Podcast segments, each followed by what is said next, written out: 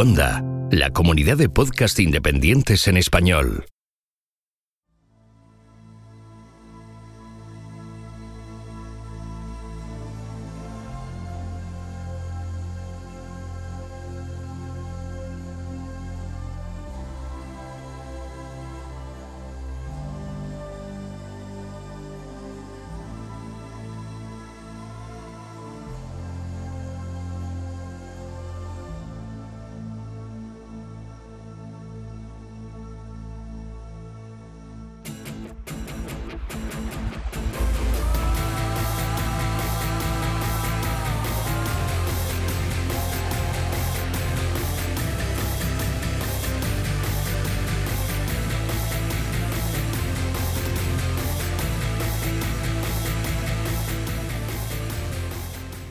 Esto es Istocast, no es Esparta, pero casi. No es Chaisang, no es Jinsu, no es Chuchang y tampoco es Chibi. Estos nombres tan difíciles de decir, pero bueno, vamos a hablar de todos ellos porque al final vamos a hablar de la batalla de los acantilados rojos. Los que sean mecenas, bueno, pues les sonará porque hicimos un programa sobre eh, la película Red Cliffs o la batalla del acantilado rojo que se titula en español bueno pues eh, sobre ello. Y nos comprometimos en ese programa pues vamos a hablar no nos queda más remedio nos hemos quedado con ganas vamos a hablar vamos a hacer un histocast. Esto daría para un histocast. Bueno pues aquí estamos para hablar de este histocast que prometimos y que teníamos ganas de hacerlo. Y bueno pues eh, para hablar de este programa pues tenemos a un invitado aquí en especial. Tenemos a Ricardo Cebrián Salé que, eh, bueno, pues eh, entre otras cosas es traductor de El romance de los tres reinos y además es autor de El arte de la guerra y la, y la escritura fantástica. Bueno, eh, Ricardo, bienvenido. Un placer tenerte aquí. Hola, muchas gracias por, por invitarme.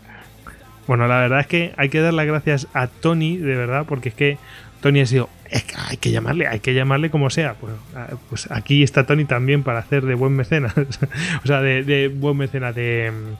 Em, no me sale la palabra, de... Em, joder, me he bloqueado. Yo tampoco sé qué palabra me quieres aplicar, pero bueno. De, los de que reciben a la peña, ¿no? De, anfitrión. Anfitrión, eso, de anfitrión. Bueno, lo voy a repetir. Eh, y aquí tenemos a Tony para hacer de anfitrión. Eh, Tony arroba Lord en Twitter. ¿Qué tal, Tony? Buenas aquí andamos contentos de, de esta buena cosa, estar en buena compañía, eh, dando la bienvenida aquí a Ricardo a esta nuestra humilde comunidad y, esperando pues que, disfrute aquí de la charla con nosotros. Eh, lo espero yo también y bueno, lo esperan todos los oyentes, seguro que sí. No, no, nunca falla. Por cierto, Ricardo, ya sabéis que lo podéis encontrar en Twitter y además nos podéis, eh, vamos, no es ningún nombre raro, ni así rollo chino, ni nada de esto, es arroba tres reinos es. Arroba tres reinos es. Y luego de su página web es tresreinos.es, o sea, bien, bien fácil. Y bueno, pues eh, la verdad es que además en, lo quería comentar contigo. Tú tienes Patreon, ¿no? Eh, Ricardo. Sí, tengo un Patreon eh, al que creo que no va nadie. Básicamente, tengo cinco mecenas en total. Bueno, pero son. Tienes, pero... tienes el 20% aquí. o sea, pero. Bueno, yo os animo a que os metáis, a que veáis lo que realiza Ricardo y que, bueno, pues eh, como ocurre con ese 20% que, que, hay en Istocas, bueno, pues, pues, que si os interesa, pues que colaboréis con Ricardo. Bueno, eh, la verdad es que piano piano hay proyectos que hay que realizar tranquilamente y bueno, eh, bueno, que vayan saliendo poco a poco porque tendremos novedades cuando lleguemos a la bibliografía, ¿verdad, Ricardo? Pues sí, sí, estoy muy contento precisamente por esas novedades, ya, ya os contaré. Eso es. Bueno, em, contamos también entre nosotros pues con Néstor. Néstor, ¿qué tal? Buenas noches. Pues aquí al pie del cañón, de la película a los libros. ¿Qué te parece? bueno, eh, la verdad es que hablando con Néstor me sorprendió, digo, pero, pero ¿cuánto sabe este? Bueno, pues es que has devorado un poquito del tema. al, final, al final, de una cosa de otra, y hay alguna cosa que es bastante, bastante friki. en fin. Y bueno. Ya lo veremos en la bibliografía, ¿verdad? Sí, sí, sí. Eso es. Bueno, el que les habla, Gojix, arroba Gojix barra bajas al duero. Y ya sabéis que a todos nosotros nos podéis encontrar en, eh, en Twitter, en Facebook, en YouTube, en Instagram, en Pinterest. Que en nuestra página web istocas.com pues podéis dejarnos audios y vais a encontrar toda esta información. Si queréis escribirnos un email, lo podéis hacer en nuestro correo electrónico info.istocas.com que en duckbelly.com podéis haceros con nuestras camisetas y con otras de mm, temática militar. No sé si de la del eh, romance de los tres reinos tendrán. Ya tengo la curiosidad. Si no, bueno, es una buena propuesta. Eh, y, o en plan, yo soy del Cacao Team o algo así. en fin. Y mm, ya que estamos y es de tradición, eh, pues vamos a mandar saludos a nuestros eh, oyentes en China, que los hay. Y, bueno, o chino, que nos escuchen aquí en España o desde allí. Bueno, el caso que nos escuchen todos los que tengan relación, relación con China. Bueno, pues vamos a mandarles un saludo. Y hoy en especial vamos a mandar un saludo a un oyente que cumple años, a Lev. Y bueno, eh, pues felicidades que cumplas un montón más. Nos podéis escuchar a través de la app de Istocast para Android y si no tenéis Android pues eh, podéis recurrir a las apps de Evox que tienen para Windows Phone o para las plataformas de Apple. ¿Queréis ayudarnos? Pues muy fácil, nos podéis eh, comentar, eh, mm, nos comentáis en, en YouTube en eh, YouTube. Pues sí, en YouTube podéis hacerlo, pero sobre todo nos interesa que nos comentéis en iTunes y en iVoox. Y ahí nos deis 5 eh, estrellas eh, y me gustas respectivamente, porque eso va a mejorar nuestra visibilidad y va a permitir que llegue a más oyentes pues estos podcasts que vosotros disfrutáis. ¿Que queréis ayudarnos más? Bueno, pues podéis haceros mecenas de Istocas y lo podéis hacer a, a través de nuestra página en Patreon o desde iVoox con las suscripciones para fans. Y bueno, pues eh, de esa manera, bueno, pues si, si queréis colaborar con la labor que hacemos, pues fenomenal.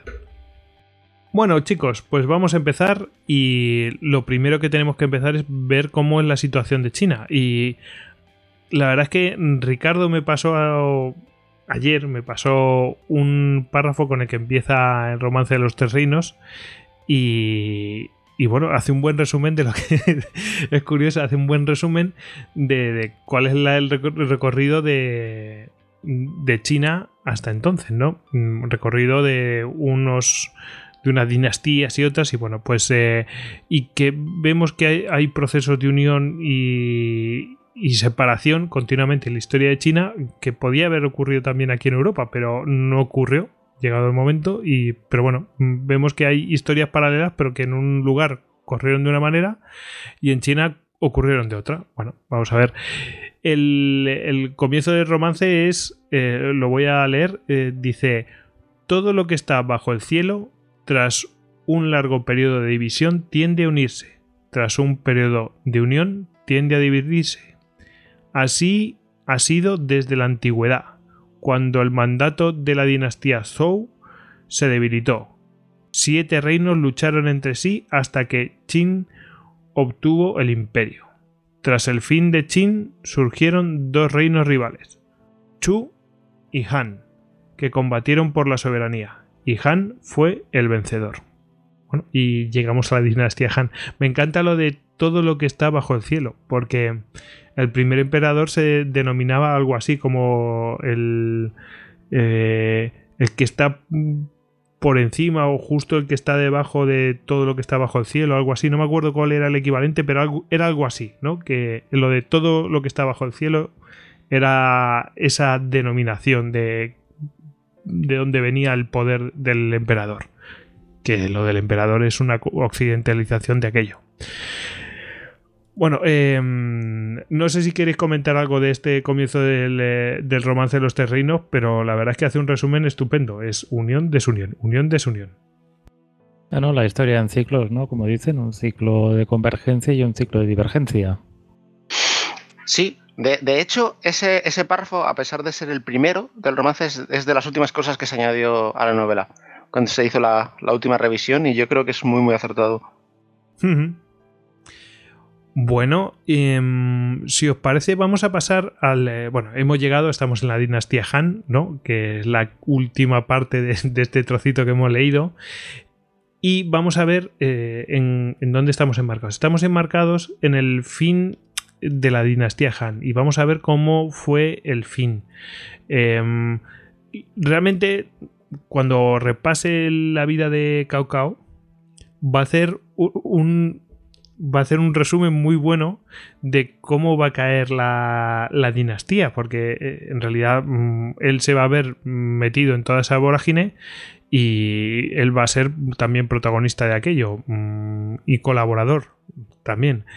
Así que simplemente voy a mencionar tres cosas que después vamos a ampliar, pero a mí me ha parecido muy interesante mm, ver por ejemplo, tres aspectos que van a colaborar a la caída de la dinastía Han, aparte de mm, acciones individuales, eh, pues de generales y cosas de estas. Pero hay tres factores que a mí me parecen que son fundamentales y que al darse prácticamente juntos, pues son definitivos. Eh, esto me lo podéis discutir, ¿eh? o sea que yo lo he recogido y me ha parecido que era así. Eh, uno de ellos era la rebelión de los turbantes amarillos. Y diréis, ¿qué es esto de la rebelión de los turbantes amarillos? Eh, bueno, esto suena un poco raro, ¿no? ¿Qué hacen los turbantes allí en, en China? Bueno, pues nada, que se ponían un, un pañuelo. eh, era una forma de decirlo, no tenía por qué ser un turbante en sí. ¿eh? Pero bueno, digamos que era una revuelta campesina. Y además con tintes de. Bueno, que nos sonaban pues. eh, equidad y que hubiera igua- igualdad de reparto de las tierras. eh, bueno, mm, buscaban pues eh, salir de una situación de miseria total, ¿no? Y que la sociedad fuera bastante más justa. Em, y todo eso bien ade- aderezado con tintes religiosos taoístas, vamos, mm, prácticamente sectario, de secta, ¿no? Me refiero. Y eh, bueno, digamos que fue una rebelión bastante, bastante gorda, ocurrida en el eh, 184, eh, bueno, después de Cristo. Estamos hablando, por cierto, no, no lo hemos dicho, pero estamos hablando de hace casi 2000 años. Ojo, estamos hablando de una batalla que se va a producir eh, hace casi 2000 años, con lo cual imaginaos la información que nos llega, ¿no? Pero bueno, eh, a lo que vamos. Esta rebelión de los turbantes amarillos va a ser fundamental porque va a crear una situación de inestabilidad y le va a dar bastante protagonismo a personajes y señores de la guerra y generales, ¿no? Em, luego además tenemos eh, en la corte otro factor que son los eunucos, que eran, bueno, pues eh, podemos decir que eran los cortesanos, si no me equivoco, ¿no, Ricardo? Bueno, eran, venían de, de grandes familias y tal, y eran los encargados de vigilar a las esposas del emperador. Por Pero aquello de que ten- siendo eunucos no, no podían procrear. Claro, pero tenían mucha muchas inf- mucha influencia ahí, adentro eh, y veremos que van a ser muy importantes a la hora de provocar la caída del emperador, bueno, porque van a intentar manejar las cosas a su favor, ¿no? En favor de su familia, en favor de sus intereses, etcétera, etcétera. Y luego otra situación, la debilidad del emperador que va a heredar. Mm, mm. O sea, si fuera un emperador fuerte, eh, pues mm, no hubieran ocurrido estas cosas, pero en una situación de debilidad, pues, eh, pues se dan la ocasión para que salgan eh, tantos advenedizos, ya lo veremos. No sé si queréis comentar algo de estos problemas que va a haber con la dinastía Han. Estamos en un proceso de descomposición del poder. Eh, eso, a eso a lo que me refiero, de lo que sería el Estado Han. Hablabais de los eunucos y yo podía, quería trazar siempre dentro de la distancia cierto paralelismo con a veces las figuras religiosas que encontrabas en cortes europeas en el sentido religioso como cardenales o confesores y quieras que no también tenían su ascendente dentro de sus cortes. Es decir, que esa figura, eh, por decir una forma casta imposibilidad de procrear, pues bueno, también tiene su vertiente occidental. De todas maneras, lo de los eunucos es un poco la, la visión que ha quedado después.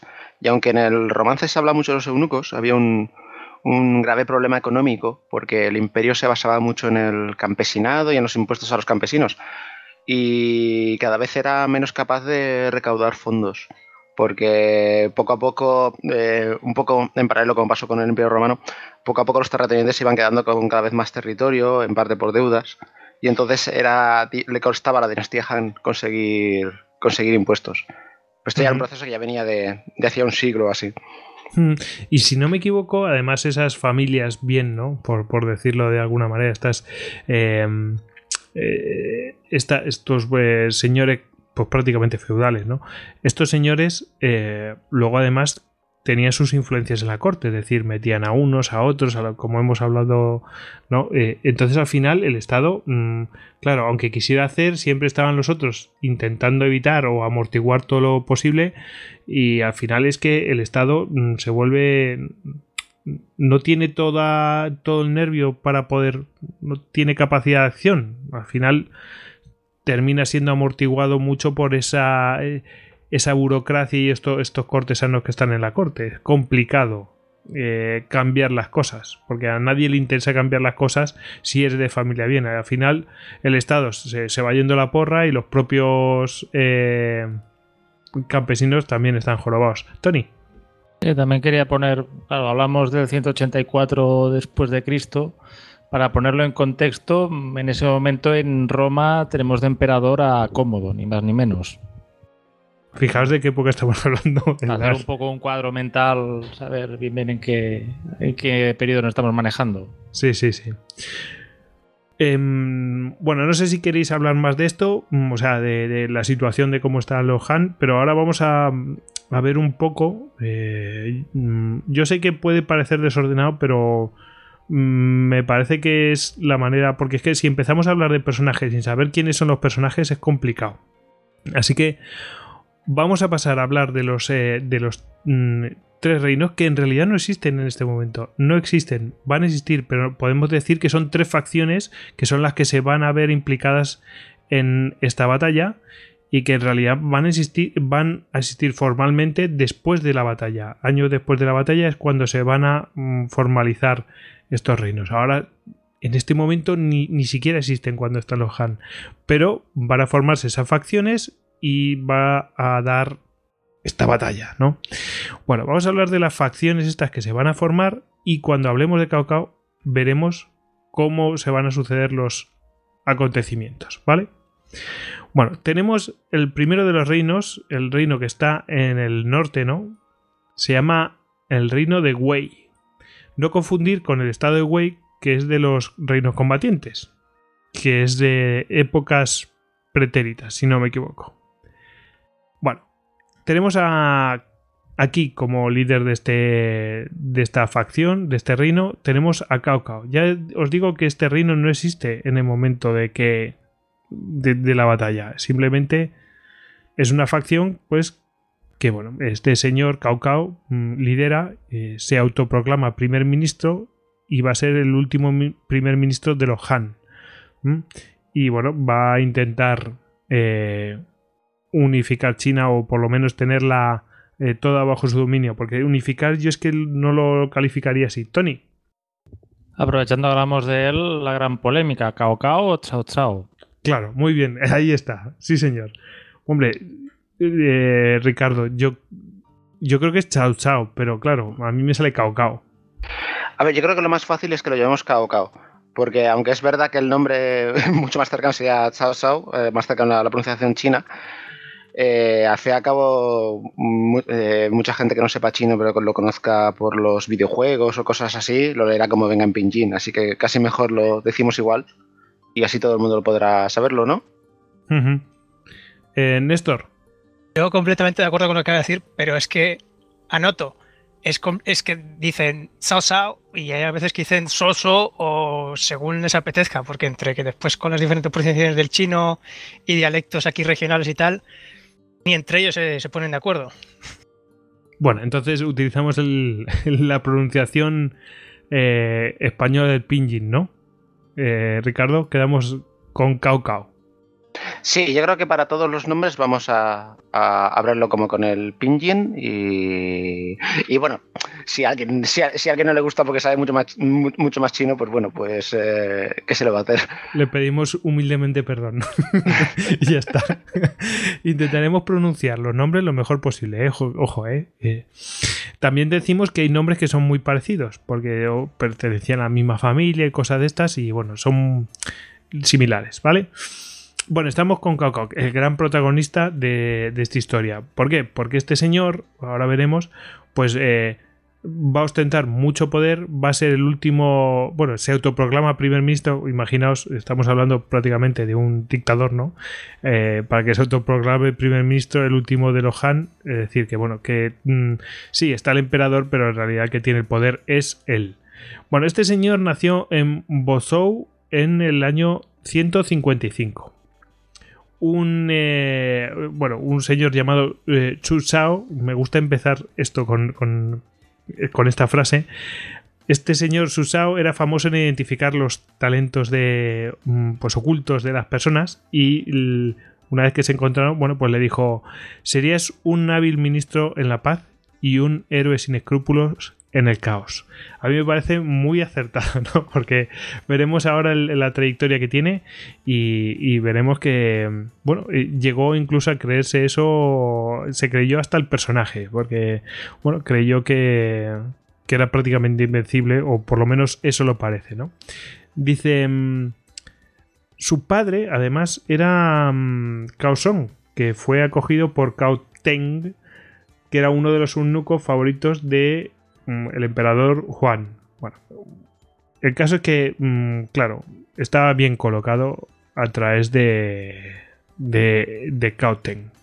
Este, mmm, claro, entonces al nacer eh, Cao Cao en esta familia bien, a, bien colocada por lo menos, bueno, pues le permite que en el 175 se convierta en el capitán del distrito de Luoyang en el año 184 ya hemos dicho que es en la, en la rebelión de los turbantes amarillos y mmm, por ello es ascendido a capitán de caballería y enviado a Jing Chuan para luchar contra esta revuelta. Eh, pues eh, la verdad es que se desenvuelve bien y es nombrado, por tanto, gobernador de la comandancia de Dong. En el año 189, atención a este año, es muy importante muere el emperador Ling. Es decir, cinco años después de la rebelión de los turbantes amarillos, muere el emperador Ling. Vamos a ver lo que pasa.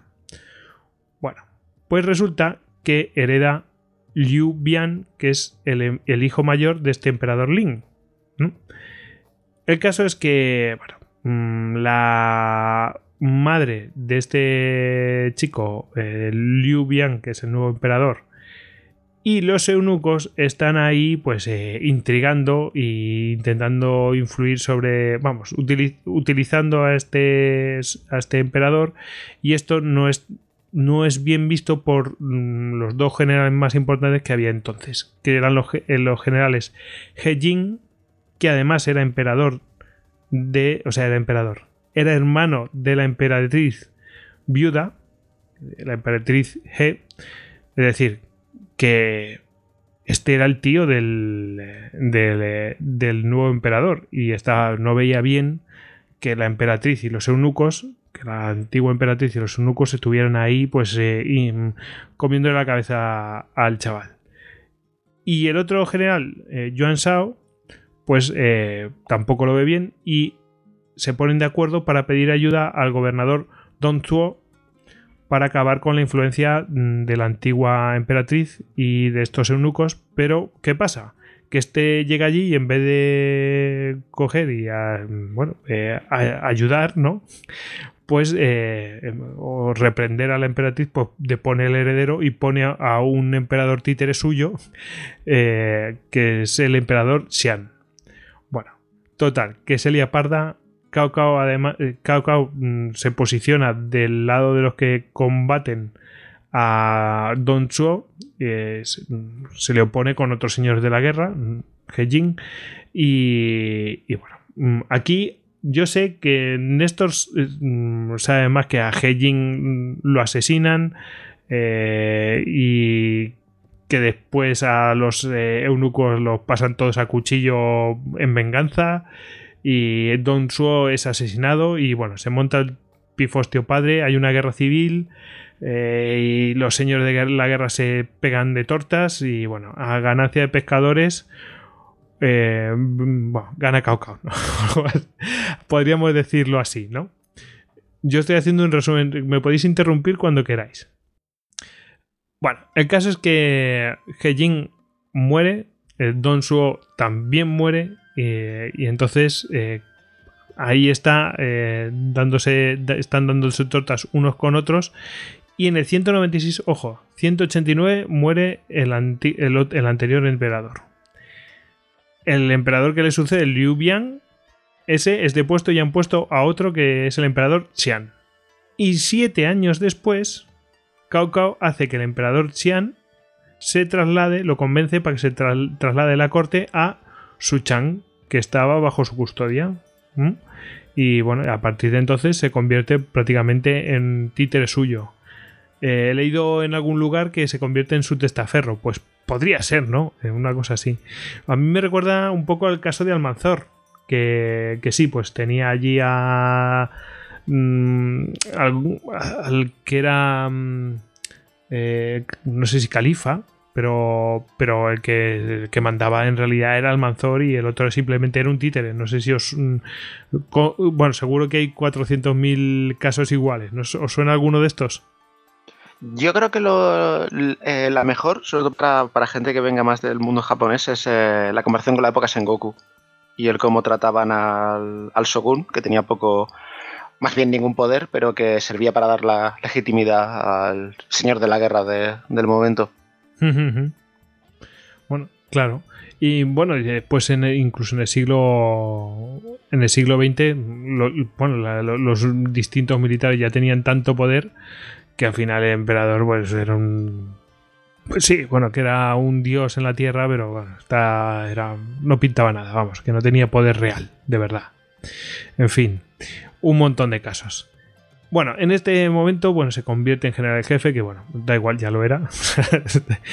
Eh, y en el año, bueno, voy a ir diciendo un par de cosas, ¿no? Eh, por ejemplo, en el año 192 vence a Liu Bu. En el 199, ojo, vence a Liu Bei, quedaos con este nombre, va a ser uno de los protagonistas de esta historia. En el año 200 mm, ¿Os acordáis de uno de los generales que había intentado que no influyeran sobre el emperador y tal? Bueno, eh, conjunto con He Jin, bueno, pues Yuan Shao intenta rescatar al emperador Xian y se produce la batalla de Guandu. Mm, lo que las cifras que hablan a mí me parecen muy exageradas, pero bueno, eh, hablan de, claro, pero siendo China, vete a saber.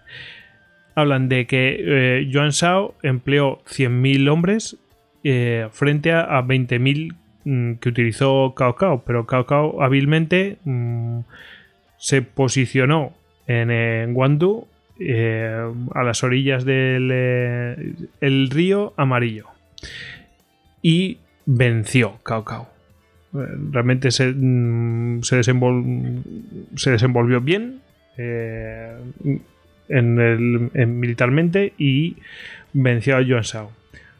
Yuan Shao eh, posteriormente muere y los herederos de Yuan Shao se pelean y bueno, pues, eh, pues otra vez a río revuelto, ganancia de Cao Cao, pues eh, Cao Cao los vence y, termina dominando el norte de China, prácticamente todo el norte de China para el año 201. Bueno, el caso es que está aquí mandando Cao Cao y bueno, ya, ¿qué pasa? Pues que empieza a mirar hacia el sur. Ya en el 208, en la propia batalla de los acantilados rojos, la batalla de Chibi, se produce la batalla. Eh, ya después, en el 210, eh, bueno, ya mm, este hombre ya se olvida el tema de quedarse con toda China, así que, bueno, de facto el reino está formado, empieza a legislar a tope. Eh, acaba con los últimos reductos en el norte de resistencia eh, pero bueno, hay que esperar, esto era de facto, hay que esperar hasta el 220 que muere Cao Cao en Luoyang y ya con 65 años. Y bueno, su sucesor, Cao Pi, pues eh, hace que abdique el otro emperador, el emperador Xian, y él se autoproclama emperador del reino de Wei. Entonces, formalmente, ahí acaban los Han y surge, eh, bueno, pues esta dinastía Wei y este reino. Ahí lo, hasta ahí podemos eh, leer, ¿no? Em, vamos a hablar más de la batalla de Chibi y de esa campaña que hace hacia el sur, Cao Cao. Pero vamos, como vemos en la vida de Cao Cao, se ve como al final como caen los Han. Em, Néstor. Sí, bueno, ahora a mí me toca hablar de Wu, lo que todavía no es Wu. Pero bueno, eh, que tenemos aquí a Sun Quan en el presente, pero antes de hablar de él, me gustaría hablar de su hermano y de su padre, que son básicamente los que le han preparado aquí la tarta ¿eh? con la que poder pegarse en toda esta contienda. Tenemos a Sun Jian, que es su padre, que nace en el 155 y, bueno, más que nada participa en, toda esta revuelta de los turbantes amarillos, intentando apaciguarlos y tal. Y más adelante también participa dentro de lo que viene a ser eh, la, alianza, la coalición, como queramos llamarlo, de señores de la guerra contra Don Zuo. Sin embargo, todo el mundo sabemos ya, como has dicho, cómo acabó aquello regresa hacia el, regresa hacia el sur. Eh, este hombre trabajaba básicamente, era un oficial bajo Yuan, Su, que es el hermano de Yuan Shao, que es mencionado antes, y muere luchando contra Liu, vamos del después, eh, bajo las órdenes de Yuan Su, ¿no? Porque estaban todo el rato ahí, dale que te pego entre Liu Biao y Yuan Su. no se llevaban bien y estaban, bueno, como todos los señores de la guerra en esta época, eh, intentando quedarse con un cachito más grande o más pequeño de lo que haya. Total, como has dicho tú, eh, habéis revuelto gana Cao Cao, pero mientras tanto ganan lo que pueden ellos. A su muerte. Espera, Néstor, eh, Tony quería mm, apuntar una cosa. Y si no recuerdo mal, Sun Jian y su familia tienen un antepasado bastante ilustre, ¿no? En el autor del arte de la guerra, Sun Tzu o Sun Si. Se le, presume, se le presume, y bueno, eso es también parte de la leyenda, vamos a mezclar un poquito aquí romance y, lo que se sabe de la realidad, se le presume que es ancestro de, o sea, sus ancestros son, eh, son su, entre otros, pero claro, al mismo tiempo eh, se sabe tan poco de este hombre, bueno, de su familia y de su ascendencia, que es que ni siquiera se sabe el nombre de su padre. Entonces, está bonito pensarlo, ¿no? Decir, bueno, Sun Sun, pues escuela y tal, pero tampoco hay una evidencia aquí fuerte como decir, bueno, sí, es que era tal. Porque es que no se sabe ni el nombre de su padre ni, de nada. Sale de la nada este hombre, como quien dice. Eh, tenemos después a su hijo mayor, Sun Tse, que le acompaña en parte este, en esta última campaña de la coalición. Y bueno, tras la muerte de su padre, ¿vale? Eh, a los 16 años, se enlista bajo bajo Su y le ayuda a combatir contra varios señores que, de la guerra que tenía aquí vecinos.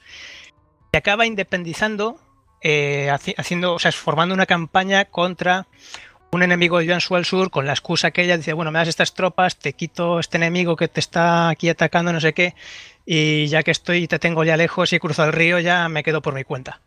Y eso hace. Eh, básicamente se dedica en los siguientes años eh, los siguientes más o menos 10 años a conquistar toda la parte sureste de China y se monta en su pequeño reino, como quien dice.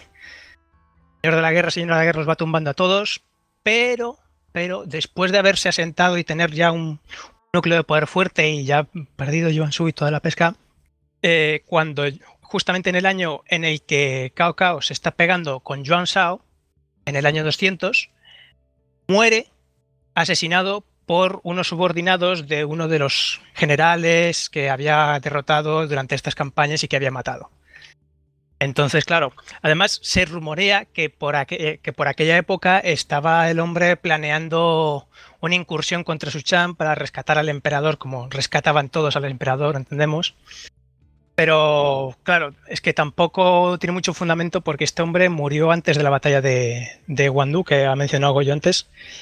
Entonces, bueno, se puede pensar una cosa u otra, pero no queda nada muy claro como suele ocurrir con personajes estos secundarios o de antecesores a los actores principales. Y bueno, al morir a los 25 años, Sunce eh, le deja el pequeño reino que se había montado en el sur. eh, se lo deja, en vez de su hijo, que era muy muy pequeño, se lo deja a Sun Quan, que para entonces tenía 18 años, y con el que se va muy bien, y dijo, mira, yo sé que mi hijo no tiene edad para poder gobernar o heredar y que esto se mantenga, yo confío en mi hermano, lo pasamos y tal, en su lecho de muerte, cuando está el hombre muriéndose, porque no, lo mata inmediatamente. Si no recuerdo, de hecho hay, hay controversia de cómo murió, si se murió dos días después o se murió de un disgusto porque dijeron que tenía que reposar y cosas así. Pero bueno, pasa con varios personajes. Eh, entonces ya pasamos a Sun Quan, que nace en el 182. A los 18 años hereda todo lo que viene a ser el reino de su hermano. Y bueno, después de heredar, eh, dedica sus primeros años eh, a sentar su poder entre los oficiales de su hermano, porque bueno, es lo típico, cambio de poder, cambio de manos, no están todos muy contentos, no, todo el mundo le cae bien, o dicen, oye, yo estaba contento con este hombre, pero ahora que ya no está, pues me voy por mi cuenta o tal. Eh, dedica los primeros años a sentar su poder entre varios oficiales, pero se puede decir que la crema innata de lo que había juntado Sunce durante su campaña de oficiales, pues eso, de- de calibre, ¿no? En lo que viene a ser el romance y la historia esta, quedan con él. Y durante, eh, durante los siguientes años, hasta más o menos hasta el 208, se dedica a guerrear con los, con los bárbaros del sur que le estaban dando muchos problemas porque no hacían más que asaltar pues esto, este tipo de racias fronterizas que también le ocurrían, hablábamos antes de los romanos, pues también nos ocurrían a los romanos con los bárbaros suyos, pues con los chinos tenían exactamente los mismos problemas y se dedica a hacer una serie de campañas para apaciguarlos. Al mismo tiempo, tiene, creo, si no recuerdo mal, tres campañas, una en el 202, otra en el 207 y otra en el 208 contra Liu Biao, pero en realidad son contra un señor llamado Huan Zu, que años antes, cuando su papá se peleó con Liu Biao a órdenes de Yuan Shu, era el que había matado a su padre en batalla. Y entonces, claro, ya llegamos al 208, tienen batalla contra él, lo matan en combate y pues, no sé si sería la única motivación o también porque, hombre, como vecinos y de la guerra, pues siempre tenían estas, estas recillas y riñas. Pero se conoce que después de, de tomar la, de tomar la, la- ciudad del que está encargado este hombre, eh, se marchan del sur de Jing y regresan a sus posiciones. O sea, en vez de tomar ocupación de la ciudad y quedarse con ella, se retiran. Así que bueno, la, la idea era cargarse al tío este y tomar venganza. Que estaba muy lejos la ciudad, por eso se, por eso se retiran. Tiene una discusión. Eso tiene sentido. Sí. Bueno, saltando un poquito en años, ¿eh? Eh, en el 222 eh, recupera Jing y se independiza formalmente de lo que vendría a ser la corte central de- en las provincias centrales, ¿vale? De, de- creo que a estas alturas aún no era, ¿no? O, eh, ¿Era Wei ya o, o no había muerto un Cao A ver, Sí, en el, do- en, el, en el 220 muere eh, Cao Cao y su sucesor Claro, inmediatamente. Si no recuerdo mal, porque le habían pedido, pues lo típico, te pido como aquí unos cuantos rehenes, sabes que se vengan aquí a mi corte y así te tengo atado, atado en corto, como quien dice. Se negó y se independizó formalmente, pero no se corona emperador de Wu hasta el 229. Ujú. Vale, vale. Después del 229, pues bueno, y del y de las batallas estas que tuvieron de la que tiró rojo, eh, básicamente sus reinos, eh, sus reinados, pues tienen una serie de conflictos con Su, pero después básicamente el resto es mantenerse y unas, creo que tres campañas con variados resultados, pero sin ninguna ganancia de importancia eh, contra Wei, que no acaban en ningún beneficio para nadie, ni para Wei ni para él. Y la última es en el 241, que ya es cuando cesan completamente hostilidades, o al menos en la ofensiva, y se, se quedan, se quedan con lo que se han ganado y dicen, bueno, nos plantamos con esto, que se queden ellos al norte, nosotros al sur, todos están contentos. Como si los otros se fueran a contentar. Sí, sí. Bueno, a Sun Quan se le complican un poquito más las cosas eh, cuando muere su heredero, Sun Deng, Y claro, queda el tema sucesión abierta, recién instalada de dinastía, pues está todo un poco así, más bien tenso. Eh, los dos candidatos, por así decirlo, preferidos de los oficiales y con algún mínimo de ambición para ello son Sumba y Sunge, que son los siguientes en línea. Pero claro, tras varias disputas, sobre todo instigadas por Sumba, se entiende, eh, acusándole, pues eso, de traiciones, mm, soltando rumores, y los dos también por su parte en corte, pues eso, comiéndole la oreja a varios oficiales diciendo, oye, apóyame a mí en la sucesión para que después cuando yo sea emperador te doy aquí los títulos buenos o una recompensa o tal. Eh, todo esto, claro, eh, se volvió el ambiente de corte y tal, y los rumores tan, escandalosos que llegaron a, oídos de Sun Quan y el hombre ya cansado y además se rumorea un poco tocado de la cabeza o se comenta después de la muerte de Sun Den, eh, una decisión salomónica, pero un poco más bien, como quien dice, a lo bruto. Básicamente agarra, coge a Sun Ban y le dice, oye, tú te vas a suicidar y tú, Sun He, te vas a marchar aquí depuesto como de heredero y medio exiliado. No del todo, pero medio exiliado. Y de hecho, más adelante intentan interceder, pues eso, parientes de, de Sunge, sobre todo de la parte de la madre, en plan de, oye, perdónale que este hombre no había hecho nada, era todo Zumba aquí metiendo cizaña y tal. Y al final lo único que consiguen es que acabe pidiéndole que se suicide también. Así que no acaba, no acaba ahí bien nadie. Eh, al final es un Quan nombre a Sun Liang, pero la, sucesión tampoco queda muy clara del todo y, no pasa eso un día en la dinastía. Eh, Sun Quan muere en el 252 a los 71 años y bueno, Wu iría bien durante unos años después, pero fue todo en decadencia y no pasó de Sun Liang. Después tenemos como otros actores principales aquí que tengan aquí en la batalla, tenemos a Juan Gai, que es, bueno, una figura un poco así en la bruma, porque si bien estos, eh, las historias y tal que se cuentan, pues se tocan más personajes principales. Juan Gay es un personaje de estos secundones, no, secundones de los que aparecen en el fondo aquí, que le sale la cara o le sale un brazo y da gracias. Eh, de hecho, no hay ni fecha de, nacimiento, ni de muerte, ni nada. Eh, lo único que se sabe es que participó en las participó de las campañas de, Sun Jian y Sun Tse y básicamente Sun Quan lo heredó como un comandante capaz.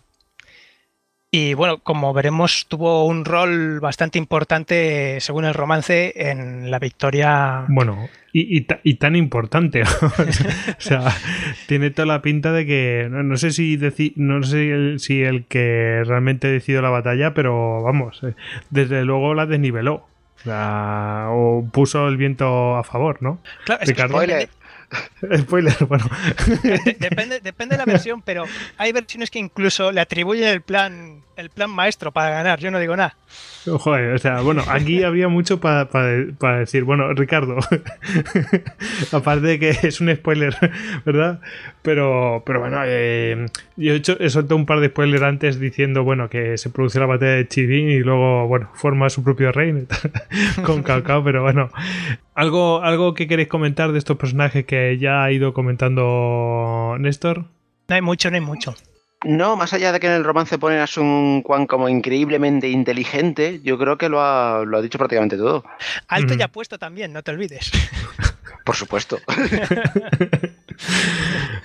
bueno, bueno. Em, bueno, em, ¿algo más que decir de este hombre? Eh, bueno, de Juan Gai, pues nada, eh, después de la batalla poco más. De hecho, se sabe más de él de después de la batalla que de antes. Eh, que lo mandan una vez más a combatir, o sea, a combatir contra los bárbaros del sur y del, y del suroeste. Y bueno, los pacifica, tiene buen éxito y, y sigue haciendo un poquito más de carrera y después desaparece en las nieblas de, de la historia como personaje secundario que es. Y bueno, con, su, con, su, momento de protagonismo. de todas formas, en, la peli sale este señor. Eh, Juan Gay, en la peli que vimos, si no recuerdo mal, yo creo que sí. Sí salía. Y en las series eh, también sale bastante. es que en los medios modernos se le da más importancia a que a lo mejor después. Sí, pero en la, en la, peli no recuerdo que saliera así, rollo tan protagonista como se le atribuye, ¿no? Ah, no, no, ni, ni la mitad. Es más. Eh, en las dos series televisivas que hicieron, sí se le se dedica más tiempo, pero en la película poco más, aparte del, del plan que veremos brillante y magnífico que tiene por lo menos cuatro o cinco o seis autores diferentes y a ver quién Sí. se pone de acuerdo quién empezó con él. Sí, bueno, reparten un poco de. de así, de. mm, que vean que es todo un equipo y todo esto. Sí, sí, sí.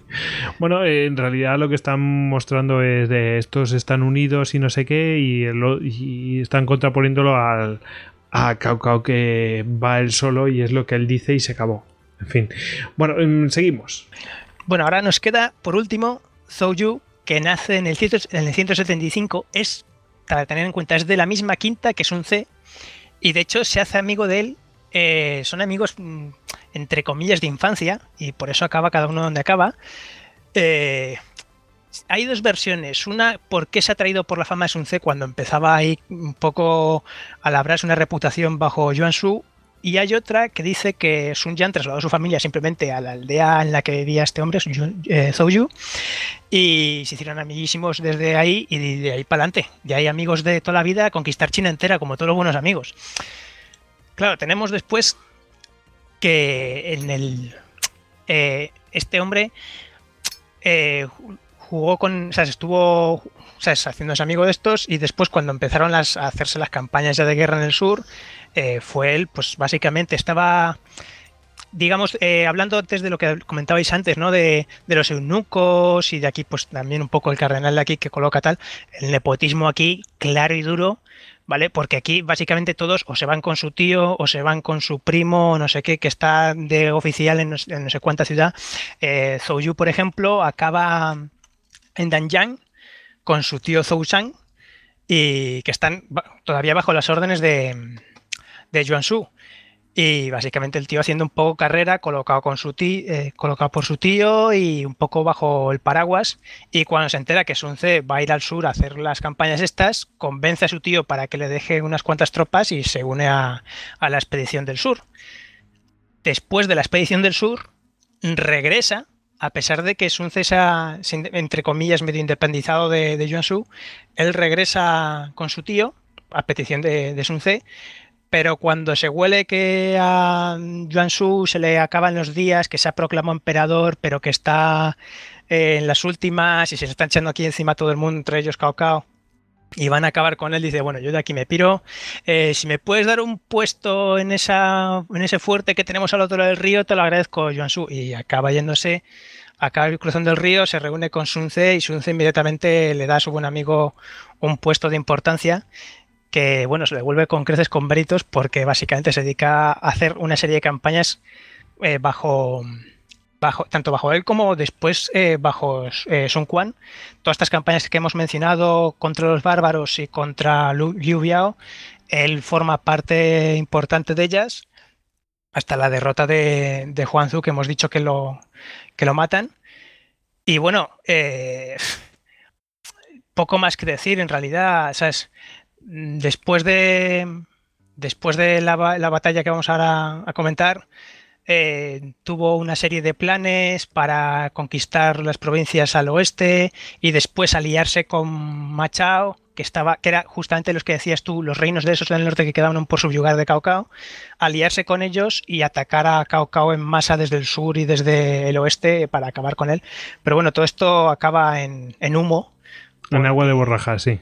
En el 2010, eh, justamente cuando estaba preparando esta expedición. 2010, 210. El dos- 2010, efectivamente.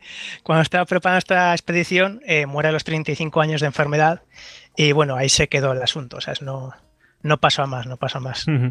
De hecho, Cao Cao muere con 65 años. Eh, ya me parecen años eh, para la época. En fin. Eh, bueno, pues aquí tenemos a los Wu que, si no me equivoco, porque siempre me equivoco, son los que están situados al sureste, de China. sureste. Son los que dan al mar. Eso es. Que toda esa zona es mucho más abrupta que lo que sería el Valle del Norte. Sí, un clima más zona. tropical. De hecho, eh, Sun Quan no lo he mencionado porque es una cosa muy secundaria, pero llega incluso a tener dominio sobre partes del norte de Vietnam, para que os hagáis un poco a la idea de, de la extensión del reino y hasta dónde llegaba. Bueno, no, es ninguna tontería, porque cuando, porque cuando hicimos el programa de Vietnam estuvimos hablando de que realmente el temor que, que, vamos, que no querían imperialismo, pero no querían imperialismo los vietnamitas del norte, pero ni de unos ni de otros. Es decir, no querían el imperialismo americano ni tampoco querían el imperialismo chino. Y lo cual es llamativo, ¿no? Porque China dice, bueno, está cerca, pero es que mm, prácticamente toda Asia está influida por ese, el país del centro, que significa China, ¿no? Efectivamente. Bueno, Sí, de, mm, hecho, creo que hay- dos, dos- dos grandes heroínas de Vietnam que, eran enemigas de los chinos, ¿no? De los Han, las hermanas. Trung, creo. pues, eh, pues la verdad es que no lo sé, Tony. Sí, yo he Sí. oído hablar de ellas también, pero no te podría entrar en detalles. Sí, a ver, eh, me suena la historia de la revuelta en el momento en que Vietnam está en manos de los Han, que hay dos hermanas que son ultrajadas y lideran toda una rebelión, una especie de guerrilla que después organiza ya en ejército abierto. Y muy anecdóticamente la recuerdo sobre todo porque me llamó la atención porque en una de las batallas, eh, gran parte del ejército vietnamita, pues formado por por mujeres y así, y el ejército Han opresor que lucha contra ellas eh, lucha desnudos. ¿Por qué? Porque al fin y al cabo, pues bueno, como a las que no maten las van a violar, pues bueno, ¿para qué van a quitarse la ropa y tener que dedicar tiempo a desnudarse si ya pueden ir desnudos ya desde el campo de batalla? Eso sí, lo, eso sí lo he oído, Tony. No sé si me lo has comentado tú o, o no sé dónde lo he oído. Yo sí, yo Ah. sí lo he oído. Pues es muy bizarro, al final, bueno, la, rebelión acaba fracasando, las dos hermanas, no recuerdo más, se suicidan, pero antes llevándose por delante a bastantes, a bastantes chinos. Bueno, pues eh, ya ves, relaciones entre Vietnam y China. Y además, fijaos que hay relaciones. ¿Qué, qué os iba a decir? Bueno, pues eh, aquí hemos eh, terminado con Wu y ahora iríamos pues eh, con la facción de Shu, los que están situados al suroeste. Y bueno, pues eh, Ricardo, a ver, mm, ¿por dónde empezamos? Por donde quieras tú. Pues habrá que empezar con Liu Bei, que es el fundador del reino de Shu o de Shu Han, para no confundirlo con otro reino antiguo, como igual que le pasa a Wei y a, y. Y en el caso del reino de Shu está el problema de que probablemente sea de los más legendarios que hay, porque eh, en el romance de los tres reinos son en cierto modo los protagonistas, los buenos de la historia. Entonces, y en la peli me parece que también. es verdad. Que lo que comienza la peli con ellos, sí, sí. Sí, por eso, por eso. Entonces, em, hablando de, de Liu Bei, que es al fin y al cabo el primer emperador de Su, digamos, eh, tiene la cosa curiosa de la descripción física que, que- que tiene, que también es, eh, también es muy alto como Sun Quan, pero luego eh, además tiene unos brazos muy largos que le llegaban hasta las rodillas y unas orejas tan, tan largas que podía vérselas, que es un detalle curioso Eh, y que además solo aparece en las series y películas. Ostras, qué movida, ¿no? vale, vale. Sí, sí, sí, este detalle creo que solo lo he visto en una serie japonesa que, que iba sobre, sobre Cao Cao. Pues mira, te iba a decir que era un poco eh, ese rollo cuando muestran a, a seres y pues de, pues eh, de su no sé si llamarlo mitología o de- pues sí de estos señores que tienen orejas largas y brazos largos y movida de estas, ¿no? Es que casi parece extraterrestre, pero cuando cuando lo representan en yo que sé en anime o manga y cosas de estas siempre salen de ese de ese rollo.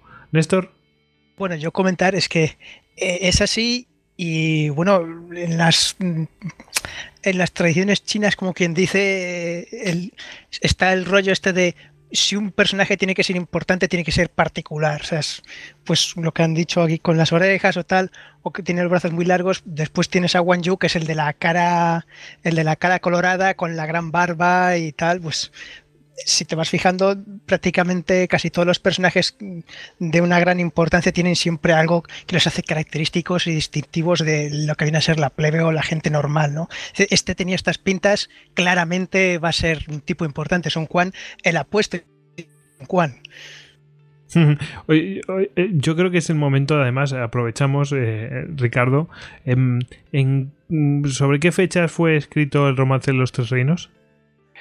Pues se inició en el siglo XIV-XV, porque no se sabe la, fecha exacta, y se, termina en el siglo XVII, porque es una novela que la inicia Lu Wanzong, pero después se realizan varias versiones revisiones hasta que se realiza la, versión definitiva ya en el siglo XVII. Y estamos hablando de, unos acontecimientos que surgen en el siglo III. O sea, quiero decir que también se utilizan estos recursos. Es decir, bueno, obviamente no conocemos qué pintas tenían, ¿no? o sea, dudo mucho que tuvieran testimonios, sino prácticamente oral o, testimonio de acontecimiento, pero no una descripción física de, eso, o si es una descripción física será una cosa muy somera. Entonces, claro, entiendo que es un recurso eh, literario para que tú distingas a un personaje que te llame la atención y ese tipo de cosas, ¿no? Entiendo yo, digo yo. Bueno, ojo, ¿eh? porque esta descripción es, eh, es, de las crónicas de los tres reinos, que se escribieron poco después de que terminara el periodo. Aunque es verdad que para aquel entonces Liu Bei llevaba muerto pues lo mismo 60 años, pero... Pero ya se aproxima más, ¿no? Claro, claro, esto ya es mucho más cercano. Ajá, ajá. O sea que el, romance de... Eh, esto es muy... ¿Ves? Mira, muy interesante. Yo esto no lo conocía. El romance de los tres reinos está inspirado en crónicas que, bueno, alguna de ellas es, bastante próxima en el tiempo a los acontecimientos, ¿no? Sí, lo que, lo que viene a ser el romance de los terrenos que está más exagerado. O sea, en las crónicas venía a decir, a ver que me acuerde. O sea, que efectivamente tiene las orejas grandes, pero en el romance creo que es que le llegan al hombro. algo, así. Bueno, sí, sí, sí, para, para hacerlo interesante, ¿no? claro, claro. Genial. Bueno, te hemos interrumpido, Ricardo. No, no, no, es que efectivamente estos son los, personajes que más tema tiene. O sea, Liu Bei eh, es, el, es en cierto modo el protagonista, sobre todo, sobre todo al principio. Entonces, eh, cuando se produce la rebelión de los turbantes amarillos, eh, Liu Bei, que, que, es de la familia imperial, supuestamente, reúne un, un pequeño ejército para combatir a los turbantes amarillos cuando conoce a sus dos hermanos de juramento, que son Zanfei y Wang Yu.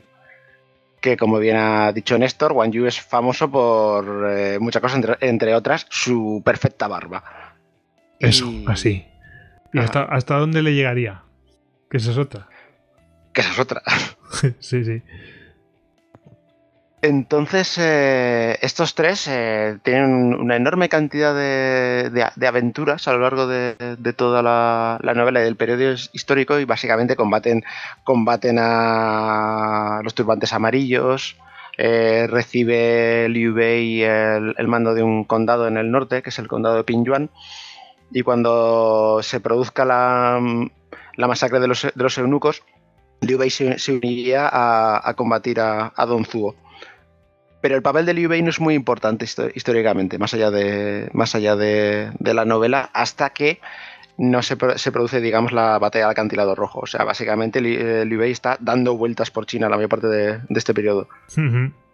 Sí, de hecho, después lo vamos a ver cuando hablemos de los prolegómenos. el pobre tipo está aquí, allá, eh, venga, vámonos, eh, tal, en fin, ya no, no quiero hacer spoilers.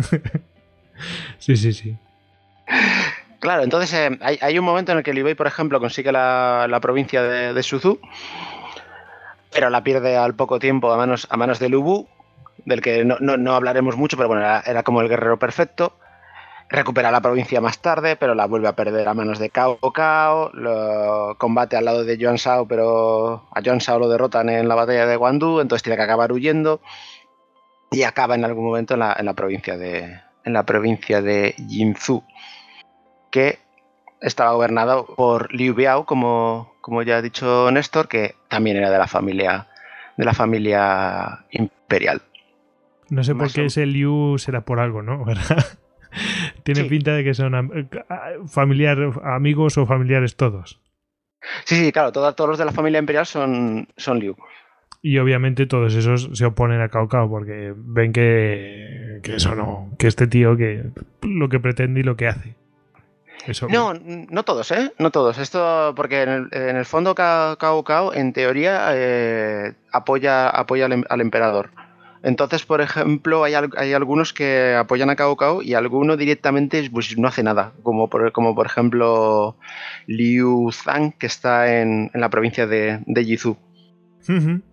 Vale, vale. O sea que también hay mm, sus posiciones y sus divergencias. Es decir, no, no es blanco y negro, sino que también hay gente que dice, no, hombre, tampoco es tanto, hombre, mm, este tío está defendiendo al emperador a su manera. Vale, vale. Te he interrumpido. No, no, no, si es que aquí hay, mucho para interrumpir. Entonces, eh, el, sobre el 200, entre el 202 y el 203 después de Cristo, Liu Bei llega a la provincia de Jinzhou, donde le, donde le acoge Liu, Biao.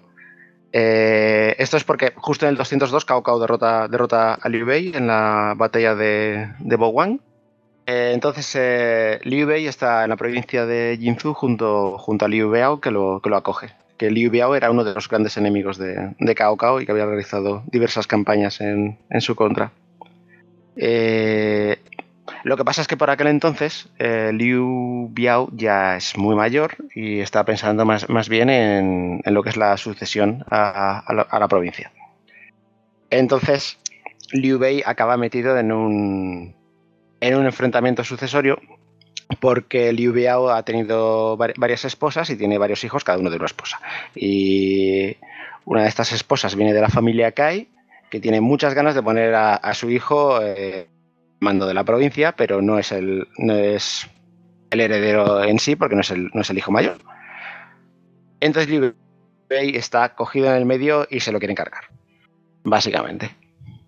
En este momento, según la novela, es cuando conoce no a Zugelian, sino digamos a los colegas de Zugelian, que le presentarían la idea de que Liu Bei eh, tiene bastantes posibilidades de reunificar China si tuviese un consejero. Cosa que todavía no le sucede. Y digamos que tiene una especie de mini, mini Zugeliang que le apoya, que es, eh, que es Susu. Pero bueno, en principio Liu está ahí en, la provincia, le han entregado una pequeña ciudad para que, para que defienda, que es eh, la, de, la ciudad de Xinye. Y está ahí pues sin hacer gran cosa hasta que le da a Cao Cao por, invadir la provincia. Esto ocurre en, dos tandas, siendo la principal la que lleva a la batalla del, acantilado rojo. Y que ocurre porque Liu Biao ha muerto ya. Y entonces eh, el enfrentamiento sucesorio llega al punto, al punto máximo y Cao Cao le, ofrece el, poder al heredero de la, de familia Kai. Entonces, Liu Bei se queda básicamente solo y cuando Cao Cao invade la provincia lo, lo, destroza, como diremos, más tarde, y le toca, le toca huir. A patita, ya veremos. A patita, efectivamente. Entonces Liu Bei se acaba, se acaba liando con, con Sun Quan y ocurre la batalla. eh, que bueno, que como hemos estado hablando, pues creo que imaginamos, eh, creo que más o menos no es spoiler, que imaginamos quién gana, ¿no? Sí, sí, sí. Ya vemos que, bueno, cuando estamos hablando de unificación, eh, división y tal, bueno, pues que cada uno entienda que cuando hablamos los tres reinos, ¿no? que hemos dicho, no existían, luego empiezan a existir. No digo nada. en fin. ¿Vale? Eh, bueno, hemos visto a Liu Bei. ¿Algo más de Liu Bei? O... todavía queda mucho Liu Bei. O sea, la, batalla del acantilado rojo, bueno, la, pierde, la, pierde Cao Cao en el año 208-209 después de Cristo. Y en ese momento, Liu Bei y Sun Quan tienen su, su, pequeño rifirrafe por quién se queda con, toda la zona. Y Liu Bei se, se quedaría con la parte más importante, y desde allí tendría acceso a lo que es el área de Sichuan o la provincia de, de Yizhu. Néstor quería comentar algo. Anotar antes de cuando Liu Bei eh, huye de Jing, eh, es acogido y bueno, medio salvado por el otro, por el perdedor de la sucesión, Liu Qi, que era el hijo de Liu Biao, que le acoge en, en Jiangxia y le proporciona tropas, mm, vituallas y tal a él que venía pues cerrapastroso y derrotado de su encontramiento, de su encontronazo no muy fortuito con Cao Cao. Bueno, a lo mejor están medrando o realmente se valoraban, no sé. Bueno, o deja de, no deja de ser familia, ¿no? Sí, bueno, se, se llevaban bien de antes, pero le, le salva un poco la papeleta ahora, después de este batacazo que se pega. Sí, porque en principio Liu, Liu Bei eh, le explica cómo, cómo llevarse mejor con, con su padre y su, y, y su, y su madrastra.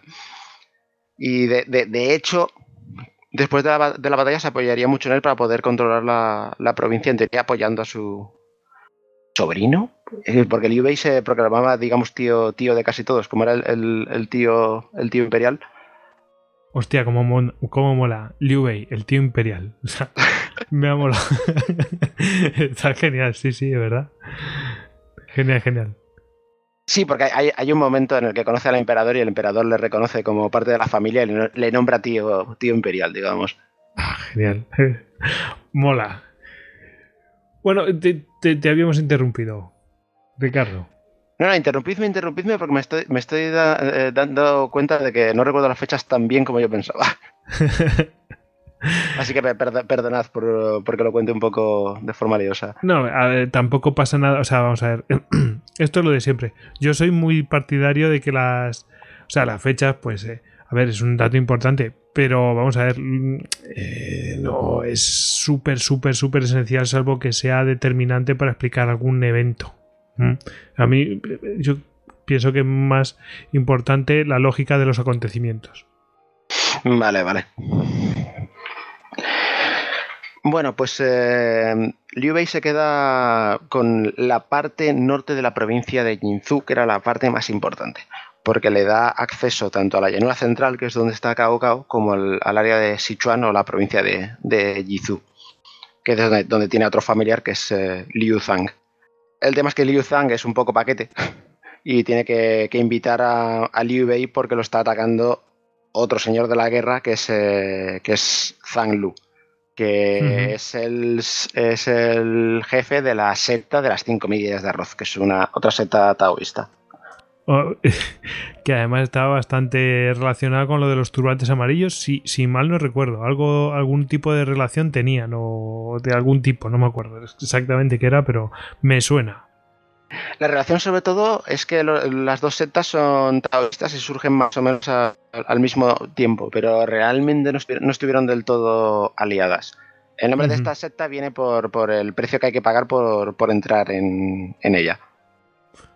Qué movida. Pues mola Sí. también la- el nombre de la secta. Joder. ¿Te imaginas? Te, ima- te imaginas que quiero ser socio del Madrid. Eh, nunca hablamos de fútbol, ¿no? Pero pongo un ejemplo. Quiero ser socio del Madrid, vale. Son, son 400, no sé cuánto vale, ¿no? Pero eh, creo que ahora no se puede ser ni, ni, ni siquiera se puede entrar. Pero son 400. Pues nada, eres socio de los 400 euros. no sé. Es una cosa así, ¿no? Sí, es- es- eso es lo que, viene a ser. Entonces, eh, Liu Zhang invita, invita a Liu Bei a, que, lo, a que lo ayude. Lo que, lo que pasa es que debido a una serie de, de rifirrafes eh, no termina de fiarse de él y entonces se, acaban enfrentando y Liu Bei se queda con toda la provincia de, de- con toda la provincia de, de. Entonces, eh, desde toma- teniendo la provincia de y la provincia de, de, teniendo ambas, eh, Liu Bei se lanza hacia el territorio que antes era de Zanlu, que ha sido absorbido por Cao Cao, y derrota a Cao Cao. Y esta victoria es, tan, es tan gorda que tomando la, la zona donde estaba Zanlu, que es la, la zona de Hanzong, eh, se proclama a sí mismo rey de, de ese territorio. Y entonces ya tenemos el tercer reino que nos quedaba. No, no, no, no, porque esto es, esto es rey, pero digamos rey de verdad. O sea, no se ha proclamado emperador todavía. Es que hay un poco. e- Esto de los tres reinos eh, eh, es un poco la traducción que se ha decidido. Sería más bien como las tres dinastías. ah, entonces tienes que proclamarte emperador para que se forme aquello, ¿no? Exacto. Ajá, Exacto, Con o reino sea, vale. Claro, claro. O sea, Liu Bei se proclamaría emperador ya cuando se proclame emperador Ca- Cao Pi. Porque como Ca- Cao Pi echa al emperador Han, Liu Bei se considera a sí mismo como el, el último Han que queda y se proclama así emperador. Mm, vale, vale, vale. que eh, sería en ese, en ese momento, en el año 221, cuando funda eh, lo que se conoce como el reino de Suhan, que el nombre viene de eso, de un reino antiguo que había por ahí y fue conquistado por, por el reino de Qin eh, ya bastante antes de, bastante antes de, Cristo. Y eh, a partir de, ahí, eh, Liu Bei dirigiría su reino. Lo que, lo que, pasa es que esto ocurre más o menos al mismo tiempo que Sun Quan recupera la provincia de Jinzhou y mata a Wang Yu, con lo cual Liu Bei está, está picado y, y ataca, ataca a, lo que, a lo que era su aliado con todo lo que tiene y se produce una tremenda batalla, que es la, batalla de, de Xiaoting, en el año 222 en, el que, en la que Liu Bei es, derrotado. Y es derrotado con, con, tal fuerza que digamos que se le, va, se le ya las energías y se, se, muere al año, al año siguiente y deja, deja el reino a su hijo Liu San. Y como vemos son idas y venidas, idas y venidas y, lo que sí que notaba es que cuando sufren una derrota al año siguiente un montón de personajes mueren. O sea, como que pierden las ganas o ven que no van a conseguir el objetivo que se habían fijado, el objetivo vital que se habían fijado o lo que sea y terminan palmando, no sé. Mm, curioso, Louis Bate también, ¿no? Bueno, y de, de ¿qué podemos decir? ¿Alguna cosa así en especial o otros personajes? Bueno, es que si Liu Bei es eh, legendario, Wang Yu es tan legendario que se, acaba que se acabó convirtiendo en dios. Zhuge Liang no, no es un dios, pero es, eh, quiero decir, es como que lo inventó todo. o sea, porque según... Es que es eso. Inventa unas carretillas especiales, inventa la ballesta de repetición, inventa... Es que tiene, tiene tiene eh, inventa problemas de, Go, si no recuerdo mal. Hay tantas, hay, eh, hay tantas cosas que se supone que hizo Zugelian por lo hiperinteligente que, que, que se le supone que es, eh, es muy complicado hablar de él. Tony. Parece una especie de Leonardo da Vinci. O de Prometeo, o algo así, ¿no? es que, madre mía. Eh, eh, bueno, es que en la propia película lo ponen como eh, una mente preclara que está mm, por, encima de los hombres y casi, casi en la divinidad. Sí, en la novela lo pondrían muy así. O sea, pero bueno, yendo un poco más a, los hechos, Zhuge es de la provincia de Jinzhou y ahí es donde conoce a, a Liu Bei. Y Zhuge Liang le ofrece a Liu Bei, sobre todo según la novela, lo que le falta, que es el, equilibrio, porque Liu Bei es un buen guerrero, es, eh, virtuoso, pero no... Pero le falta un consejero, ¿no? Exacto. y aquí, aquí está la pieza de consejero. Exacto. Eh, Zhuge Liang tendría un hermano, además, eh, trabajando para Sun Quan, lo que complicaría un poco las cosas más tarde. Pero sobre todo, sobre todo, el, tema es que Zugelen le ofrece los planes a Liu Bei y eso es lo que hace que Liu empiece por una vez a ganar batallas y a mantener el territorio. Onda, o sea que realmente le atribuyen eh, sus consejos para que salga la cosa muy bien. ¿No? Poco menos. O sea que, ah, es que está este, está este tío y este es el factor de que este tío lo haga bien a partir de ahora. O sea que le faltaba esto. Esto es lo que le faltaba a Liu Bei, ¿no? Sí, de hecho, Zhuge Liang le ofrece a, Liu Bei el... Antes de que se formen los tres reinos, Zhuge Liang se supone que, le dice a Liu Bei que China se va a dividir en tres, en tres partes de forma natural y que él puede aprovechar esto para reunificar China. Y le dice un plan para poder conseguirlo, que es la razón por la que la batalla de la cantidad de rojo es tan, tan, tan importante. ¿Alguna cosa más de Liang? Sí, ya así para, hablar un poco de. Porque, ¿sabes lo que pasa? Que con estos secundarios, luego al final se les pierde la pista, como hemos visto con Juan Gai y todos estos. No, en este caso no. Zugeliang es, es eh, muy protagonista de, esta historia y llega casi, de hecho, hasta el final de la, hasta el final de la novela. Eh, porque cuando muera Liu, Bei y deje a Liu San como, como emperador, Zugeliang es el tutor.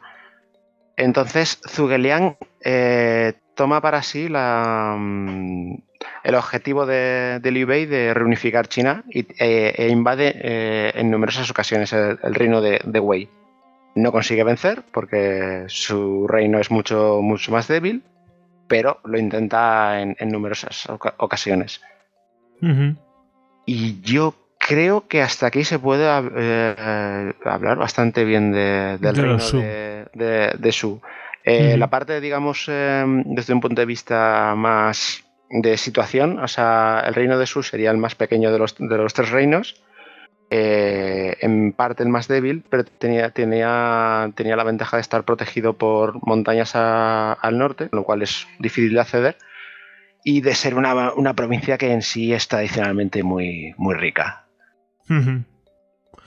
Bueno, eh, bueno, jugar con ese factor, además, hombre, al ser más pequeño, eh, tiene su parte mala, ¿no? Que, a lo mejor no tienes tantos hombres, pero al ser más pequeño es más fácil de defender y, bueno, eh, está todo más a mano. Bueno, ¿os parece que hagamos un descansito? Sí, yo creo que sí. Una paradita. Venga. Es una buena hora. Venga, vamos a parar y ahora venimos.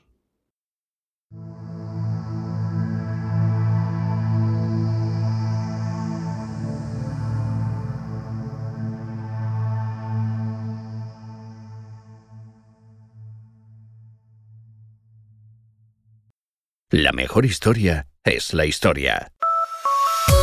Puedes encontrar más capítulos de Histocast en cuonda.com.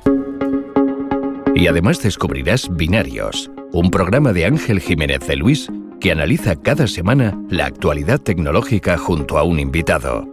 Si hay una lucecita roja, yo, eh, yo esto he estudiado. Si hay una lucecita roja es que ya está grabando bien. Hola y bienvenidos una semana más a Binarios. ¿Qué empezamos? ¿Empezamos con Apple, por ejemplo? Por ejemplo. Juan Castromil. Buenas, buenas. ¿Qué tal? Está aquí esta semana conmigo de nuevo Rosa Jiménez Cano, corresponsal del país en Silicon Valley. Rosa, ¿qué tal? Hola, buenas tardes. Eh, te quería traer aquí porque has estado en todos los sitios donde había que estar estas últimas dos semanas. Sí, ha sido el Elevate Summit. Descubre nuevos podcasts en Cuanda, la comunidad de podcast independientes en español.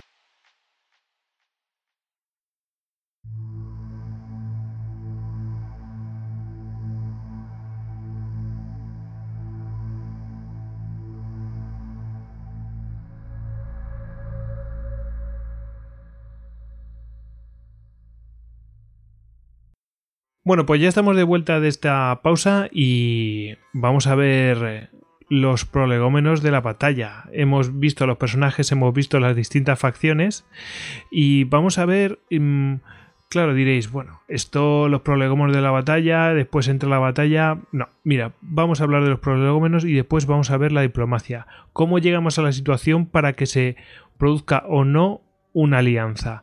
Así que vamos a ver el tema, que es la propia campaña hacia el sur que hace Cao Cao.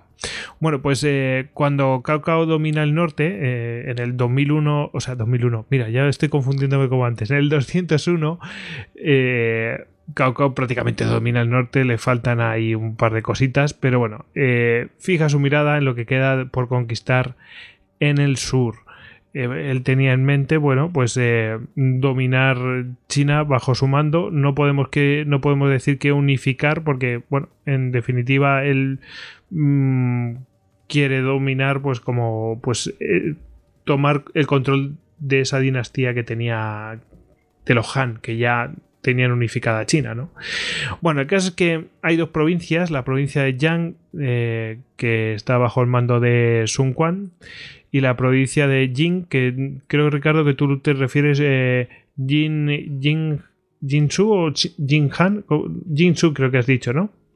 Sí, Jinsu. Es que realmente, realmente Zu significa provincia. Vale. Pues eh, la provincia de Jin, o Jinsu, como le queréis llamar, que está bajo el mando de Liu Biao y que tiene ahí a Liu Bei acogido. Recordemos que Liu Bei, bueno, ha estado de aquí para allá, ¿no? Y en el 199, pues se llevó un rapapolvo de, de Cao Cao. El caso es que Cao Cao eh, se decide por atacar a la provincia de Jing porque la de Yang, la. Fíjate, el Jin y el Yang, ¿no? no, porque la provincia de Yang, que es la de Sun Quan, pues eh, está separada de Cao Cao por el eh, río Yangtze y por lo tanto, bueno, pues eh, ve más fácil, más factible atacar a, Liu Biao y su provincia de Jing. No, lo ve más factible y digo, ya veremos, ya veremos cuando tengamos suficiente fuerza para ir a atacar a este. Yo intento ver que es, que, es así.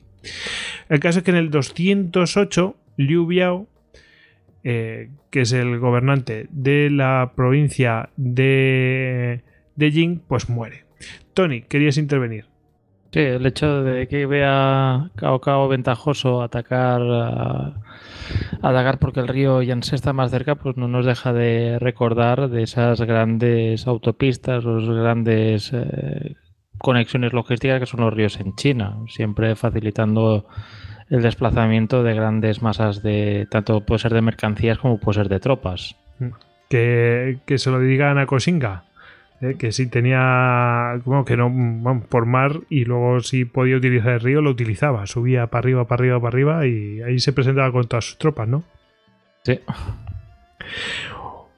Bueno, el caso es que mm, eh, Jin está bajo ataque de Cao Cao. eh, Liu Biao, que es el eh, que mandaba en aquella provincia, pues muere en el 208. Y su sucesor, ojo, ojo, el mismo año que va a ser la batalla, ¿eh? Su sucesor, pues rinde la provincia Jin a Cao Cao. Y, Yu- y Liu Bei, pues huye otra vez más. huye perseguido por Cao Cao. Y bueno, pues eh, es derrotado por este en la batalla de Changbang, que es la batalla previa, es decir, son los prolegómenos directos de la batalla de los acantilados rojos. En esta batalla, en la batalla de Changbang, bueno, pues eh, están huyendo 20.000 soldados y miles de campesinos que, bueno, están pues eh, sin liderazgo, básicamente. No hay quien mande, no, no, no manda nadie quien ah, se ha muerto nuestro líder, luego quién va a suceder, uno ha rendido la provincia a Cao Cao, en fin, bueno, a- aquello debía ser una merienda de negros, o sea, sí, mm, una cosa tremenda. Y, bueno, pues eh, el señor Cao Cao, mm, bueno, sus fuerzas alcanzan a estas tropas, eh, estos 20.000 soldados, con eh, 5.000 jinetes, y estos 5.000 jinetes, bueno, pues eh, derrotan a estos 20.000 soldados. Ya fijaos cómo debe ser el desconcierto, ¿no? Para que sea así. Y bueno, pues Liu Bei vuelve a escapar eh, con vida de esta, de esta batalla, pero sin su familia. El- Bueno, lo que se cuenta es que un lugarteniente suyo, un tal Zhao Yun, pues puso a salvo a su hijo y a su mujer y bueno, en la peli la mujer mm, palma, si no me equivoco. Bueno, sale ahí tal. Y bueno, lo que se decía es que Zhao, bueno, le, le informaron a Liu Bei que eh, Zhao Yun se había pasado a, a Cao Cao y, y Liu Bei dijo que no, que no podía ser aquello, que, que era imposible, que era muy fiel y tal, que, que eso era imposible. Y efectivamente, ha pasado el tiempo, pues eh, apareció Zhao Yun y confirmó que, bueno, mm, que no se había pasado con Cao y que incluso había salvado a su hijo y a su mujer y los había puesto a buen recaudo. Bueno, pues mm, esto mm, me parece interesante porque demuestra el caos que había en ese momento en el, en el bando en el que está Liu Bei y que hay una falta de liderazgo y bueno, que Liu Bei llegado el momento pues toma el mando. Pero es que mm, había una cuestión sucesoria y bueno, todo lo que hemos estado hablando antes con Ricardo.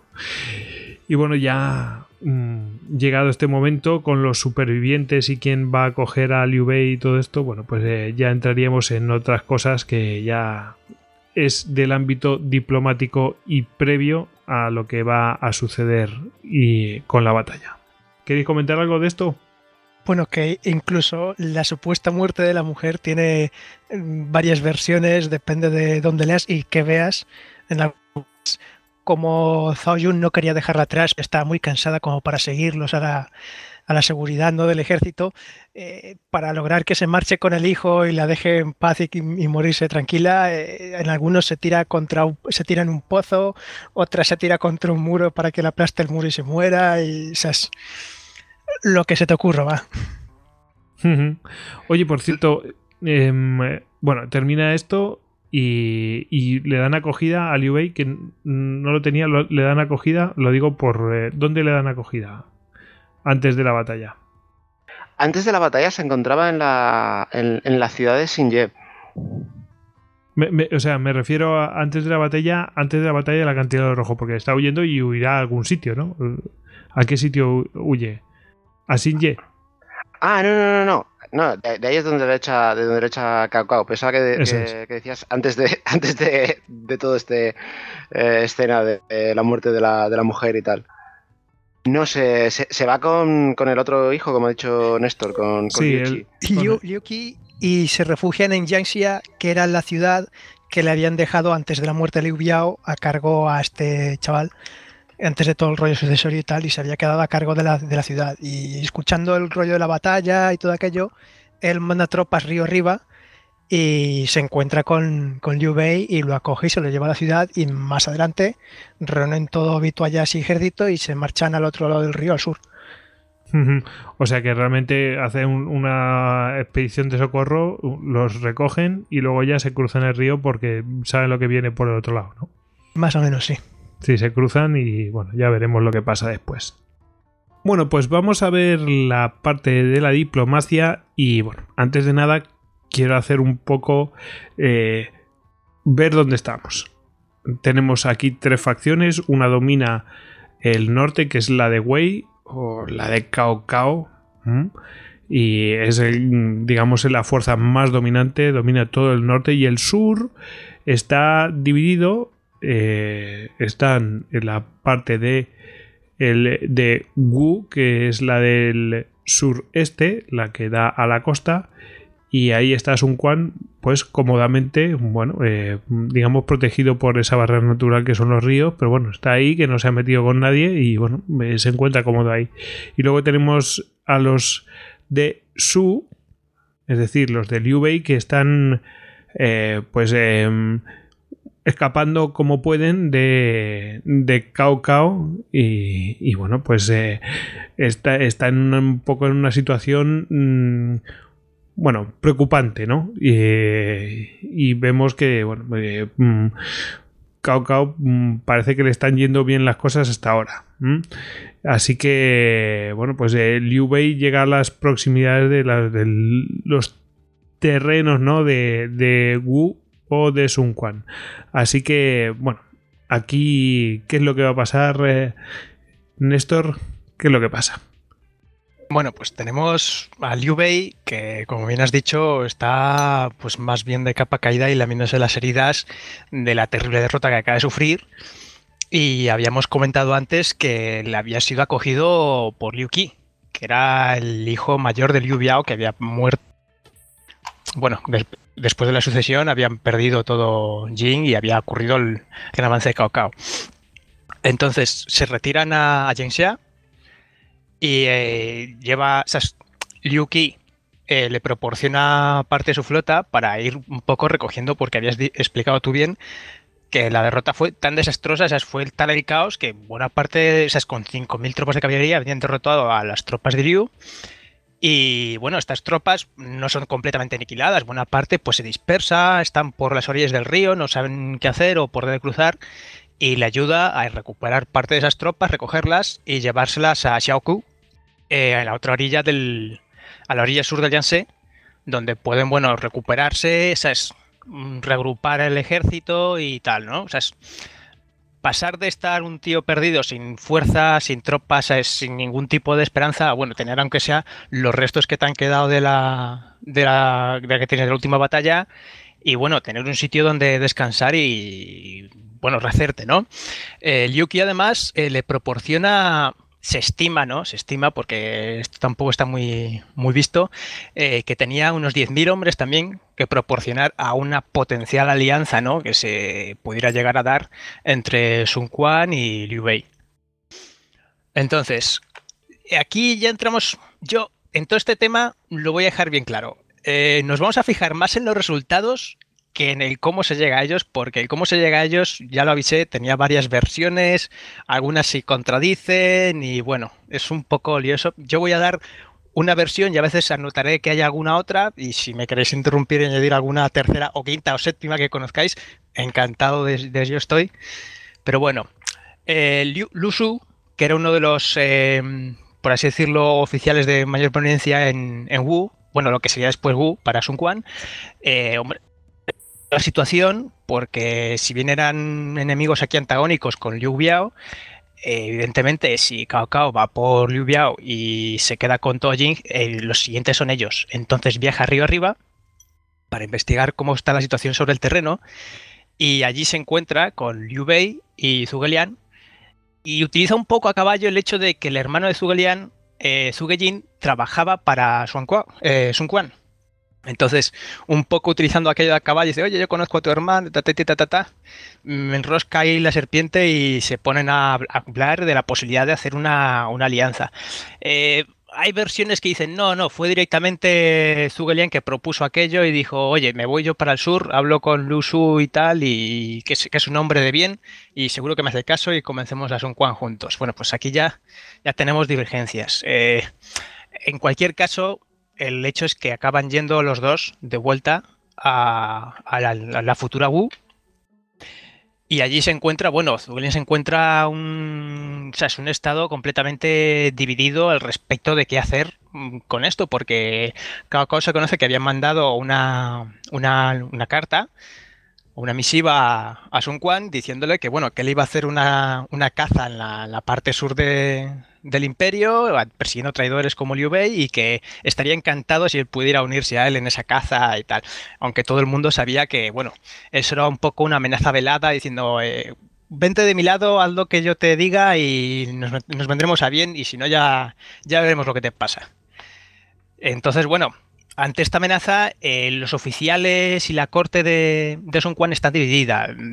No al 100%, pero bueno, en términos generales se podría decir que los oficiales de un poco más de corte militar están a favor de hacer frente a, a Cao Cao, mientras que los oficiales, pues eso, de administración, de la parte civil, están todos en su gran mayoría a favor de rendirse y bueno, dice, bueno, nos rendimos, que no tenemos ninguna posibilidad contra este hombre, cuántas tropas que está, no tenemos muy poquitas tropas nosotros, controla la mayor parte del imperio, no hay nada que hacer.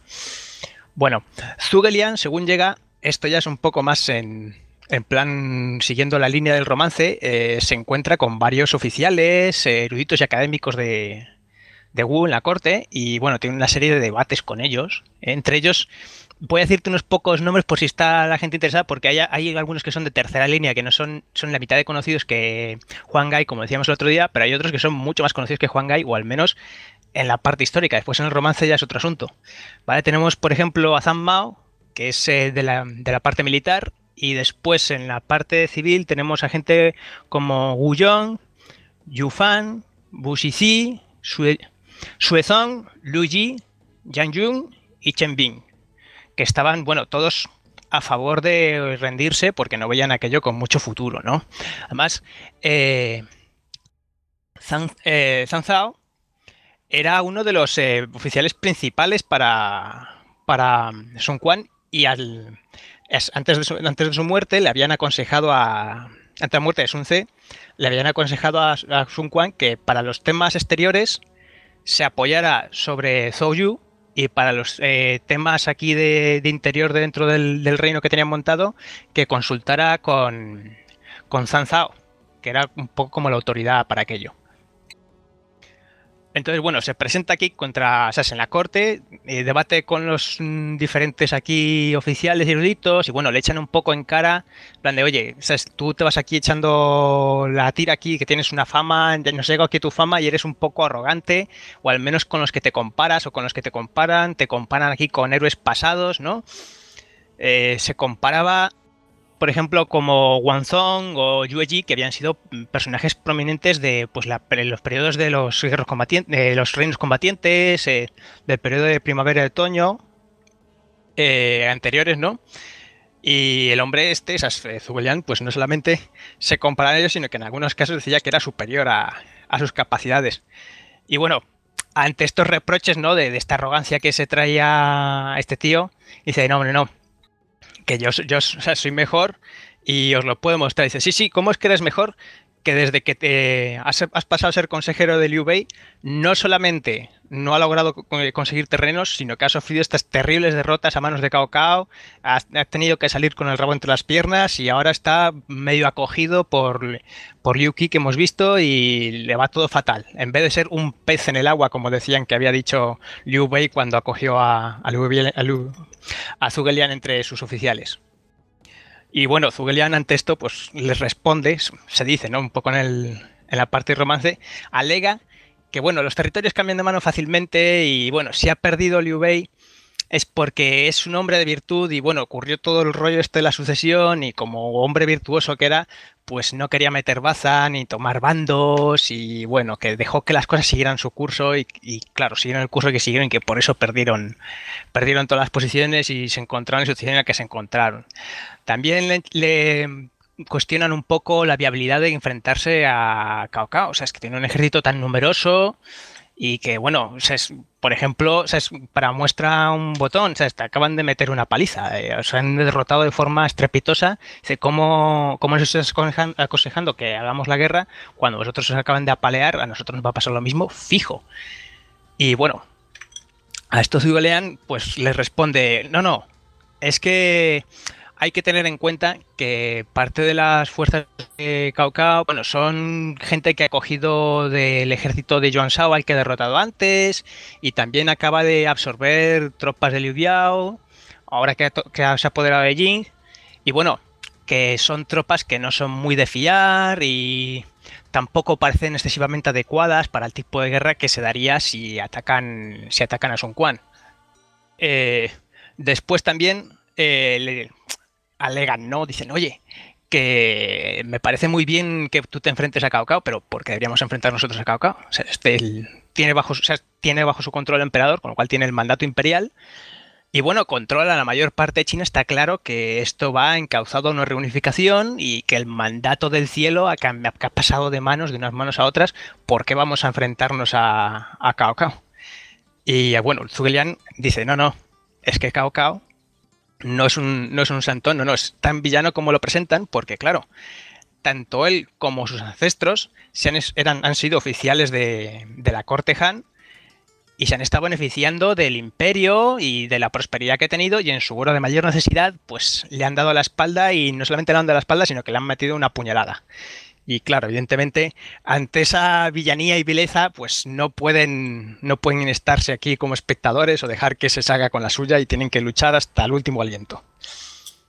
Y bueno, eso es más o menos resumido. Sacan un par de puntos más, pero más o menos resumido eran como las tres cuestiones que le ponían a, a Zugelian en contra de un poco el tema de entrar en guerra, le atacaban personalmente o por qué no rendirse si Cao Cao, pues a lo mejor no es tan malo como dicen, ¿no?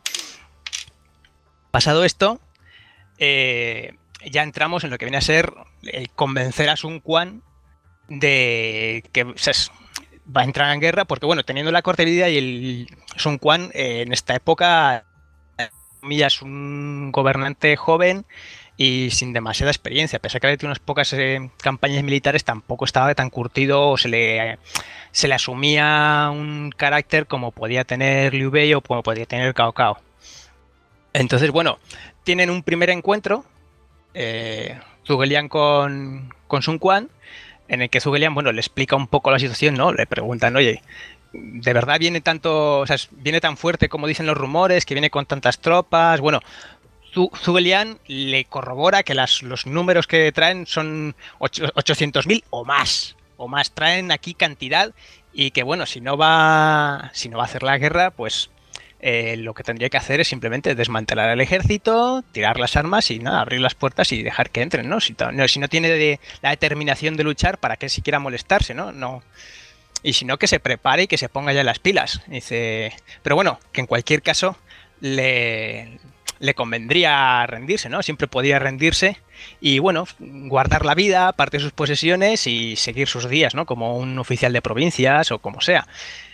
Y claro, Sun Quan le pregunta, oye, y entonces, ¿por qué Liu Bei no, se rinde? Y Zugelian supuestamente le, responde que, claro, es que Liu Bei es un hombre de virtud y Cao Cao, claro, es un tío. Es un tío vil, es un tío traidor, es la desgracia del, imperio y claro, no puede estarse quieto, parado, mientras este hombre está aquí abusando del emperador, eh, machacando a la gente, arruinando el imperio como es lo peor que ha pasado desde los turbantes amarillos, básicamente. Y dice, claro, por, alusiones, mm, Sunce se queda un poco en plan de, este tío se piensa que yo soy no soy ni la mitad que Liu Bei y se da un poco por ofendido, pero bueno, eh, entra Lusu, liman un poco las perezas dice, no, no, que ha querido ofenderte, sino que está diciendo que, bueno, él tiene una causa, Liu Bei tiene una causa que es la que lleva, por la que lleva luchando desde varios años y, bueno, tú aún tienes opciones, ¿no? Pero que es, esa es la posición que lleva Liu Bei, pues, por lo que no se rinde. En cualquier caso, el Sun Quan no queda convencido del todo y bueno, porque aún está pensando en el asunto y como le habían, como había comentado antes, le habían dicho en asuntos exteriores, fíjate de lo que te diga Zhou Yu, que es el que sabe. Y Zhou Yu estaba todavía fuera de corte, estaba esperando Sun Quan a que regresara Zhou Yu y a ver qué opinaba aquí su, su, asesor de confianza para todo este tipo de asuntos. Claro, llega Zhou Yu a los, a los días y antes de verse con Sun Quan en corte, pues le, le va a visitar eh, le va a visitar eh, Zugelian. Y Zugelian le, le, comenta, oye, ¿tú de qué, de qué parte estás? ¿De rendirse o de quedarse? Y bueno, Zouyu como que hace un poco el baile del pañuelo, mm, es un poco ambiguo, no quiere contestar. ¿El baile del pañuelo a cuál te refieres? ¿A, a, ¿Al del tío este, cómo se llama? ¿Al de los frikis estos o cómo es? ¿Cuál, cuál, cuál, cuál? El baile del pañuelo. No, el de, el de te digo un poco de este lado, te digo un poco del otro lado y en realidad no te he dicho nada, ¿sabes? Da un poco respuestas. De hecho, antes de antes siquiera de encontrarse con Zulian, habla con, con, ambas facciones en la corte y a cada uno le dice lo que quiere oír. ¿sabes? Uh -huh. Se encuentra ah, con los generales y dice, no, no, no, yo soy de la opinión de que hay que luchar hasta el final. Y a los de la corte dice, no, es que una guerra sería una gran calamidad para el Estado y no podemos permitirnoslo. Sí, Mañana va viendo un poquito. O sea, le dice a cada uno un poco lo que. El, lo, lo, que, que quiero oír y va viendo un poco qué es lo que se respire, qué temperatura tiene. No es que pensé con lo del baile español que era lo de Leonardo Dantes o algo así. Habías dicho tú, Ricardo Jordan. No, no, es mucho peor. Ah, pues yo pensaba que era Jordan, estaba convencido. No, no, es mucho, mucho peor. Leonardo Dantes. sí, sí. En fin. Bueno, eh, Zugelian se encuentra con, Zou, con Zouyu, como hemos dicho, y va un poco a tantearle, ¿no? A ver qué, con qué va a salir este tío, que capaz llega mañana a corte, le dice que se rinda y me tumba aquí el rollo este de la alianza y nos deja a dos velas. Entonces, bueno, discuten un poco, sigue siendo, ya, como ya he dicho, un poco evasivo en las respuestas. Y para intentar instigarle y expoliarle en una dirección, eh, se comienza, y además esto, si te acuerdas tú que lo vimos en la película, lo comentaban un poco de pasada, el poema de las dos Kiaos, eh, que comentaban, porque se conoce que habían dos jovencitas hermanas, que una se había casado con Sun Tse y otra se había casado con Zhou Yu. No tienen nombre y bueno, se le llama, se le llama Xiao Qiao y Da Qiao y quieren decir respectivamente eh, Qiao joven y Qiao más vieja, vamos. no tiene ningún aquí misterio. La vieja y la joven. Sí, la vieja y la joven. La joven Kiao y la vieja Kiao. Entonces, bueno, le comenta sobre que Cao Cao, eh, si se rindiesen, no tendrían a mejor que rendir territorios o cosas, sino que simplemente eh, Sun Quan se podría, podría conseguir la paz entregándole a las dos Kiaos de las que Cao Cao ha escrito poemas. Eh, ya ha escrito un gran poema y que quiere llevárselas a su corte y meterlas ahí com como concubinas y tal. Entonces le comenta el poema, que si no recuerdo, no recuerdo cómo se llama, era Oda a la plataforma del gorrión, del gorrión de bronce, creo que era. Que básicamente se entiende que era un poema hablando de lo mucho que quería a las dos Kiaos y que se las iba a llevar a su palacio, las iba a poner ahí en su palacete, iban a ser sus concubines y todos están contentos. Pasa que, claro, si tenemos en cuenta que una estaba, una es la viuda de Sun Tse, que es el hermano de, de Sun Quan, y la otra es la misma mujer de Zhou Yu, pues Zhou Yu no está muy contento. ¿eh? Y bueno, incluso se enfada con, con Zugelian, pero bueno, Zugelian finge ser ignorante ¿no? de, de la situación y dice, oye, oye, perdona, perdona, no quise sugerir esto, o sea, es... Pero ya encendido por el asunto, pues eh, Zugelian se da ya por convencido de que este, este, tío mañana va a decirle a Sun Quan que, que vayamos a darles palos porque está ya, ahora, ahora es personal. Ahora es personal y seguro que dice que va, que va a dar palos. Y bueno, hay, efectivamente. hay dos cosas graciosas con eso. ¿Eh? Una, que hay dos cosas graciosas con eso. Sí.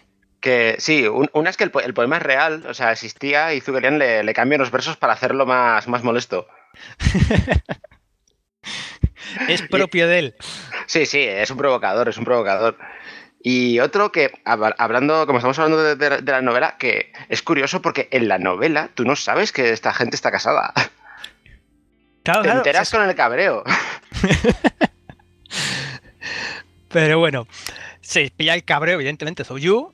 Y la- al día siguiente en corte se presenta allí y bueno, entre Zouyu, Zugelian y Lusu, pues le dan argumentos potentes y convincentes a, a Sun Quan, ¿vale? Y además hacen un lobby aquí fuerte y dicen, bueno, se acabó, vamos a la guerra. De hecho, es tanto así que Sun Quan desenvaina la espada, se dice, y le pega un tajo a la mesa de, que tenía enfrente él, ¿no? De, su sitio aquí predominante en la corte, y dice, y esto le pasará lo mismo a todo el mundo que empiece a hablar de, de rendiciones o de que nos vamos a rendir o tal a partir de ahora. Ahora todos a la guerra.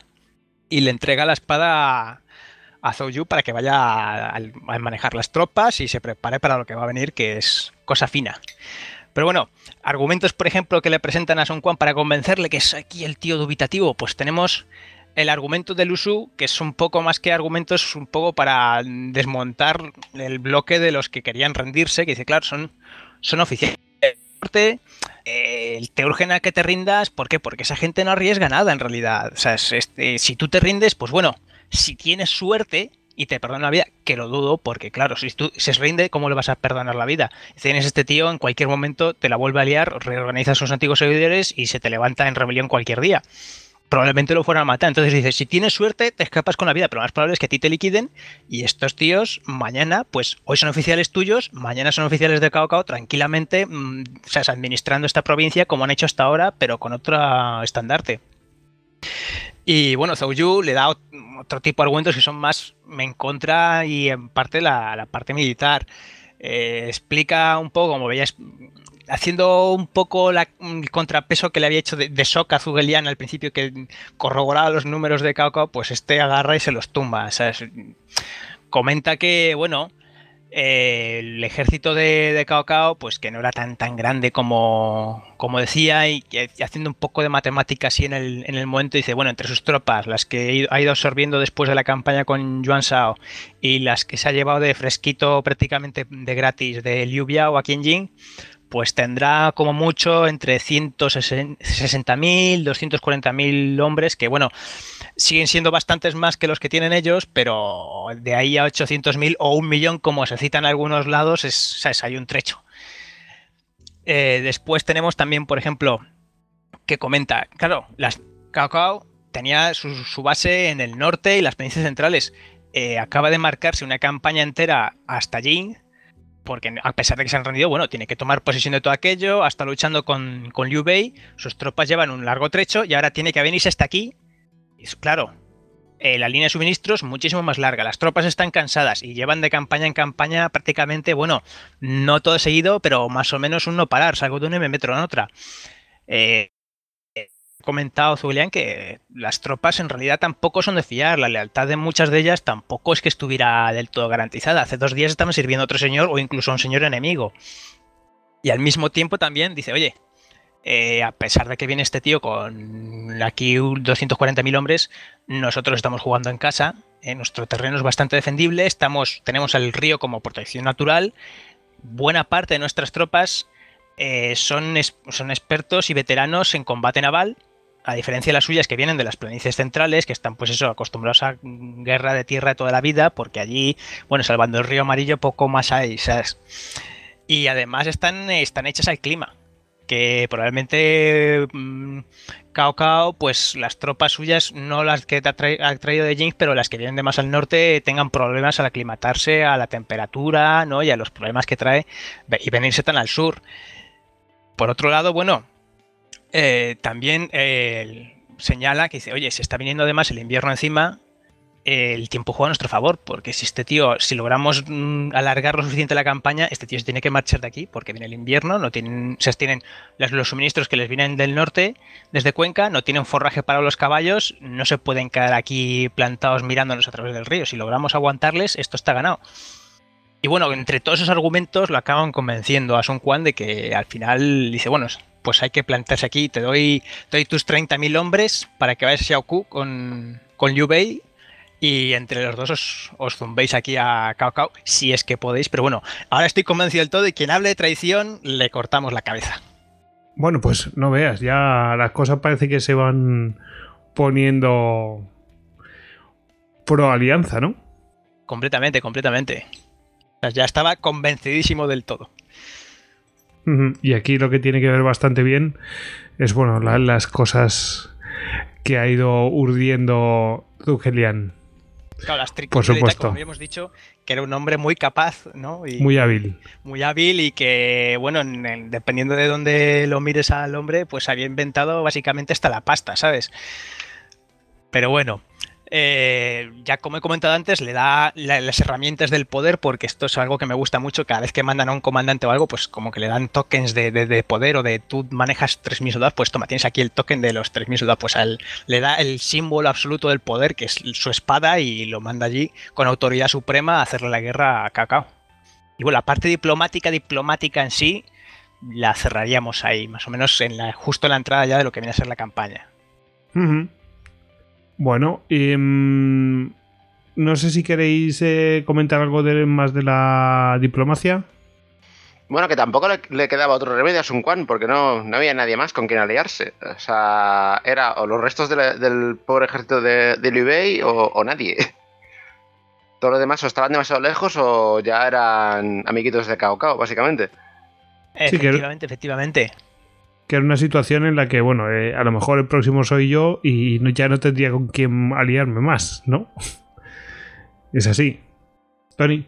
Eh, si no recuerdo mal, había en su momento algunos de los restos del ejército de Yuan, bueno, de los sucesores de Yuan Shao habían aliado con las tribus del norte, las tribus un poco pre-mongoles, que no me acuerdo ahora mismo el nombre tenían, y habían estado haciendo algunas incursiones contra Cao Cao, pero Cal- Cao Cao los vence en una batalla, si recuerdo mal, la, la del lobo blanco o la montaña blanca, ahora mismo no me acuerdo exactamente el nombre, y la cuestión es que ya elimina la amenaza que tenía en el norte de, por parte de estas tribus y claro, pues ahora ya lo único que queda es expandirse hacia el sur.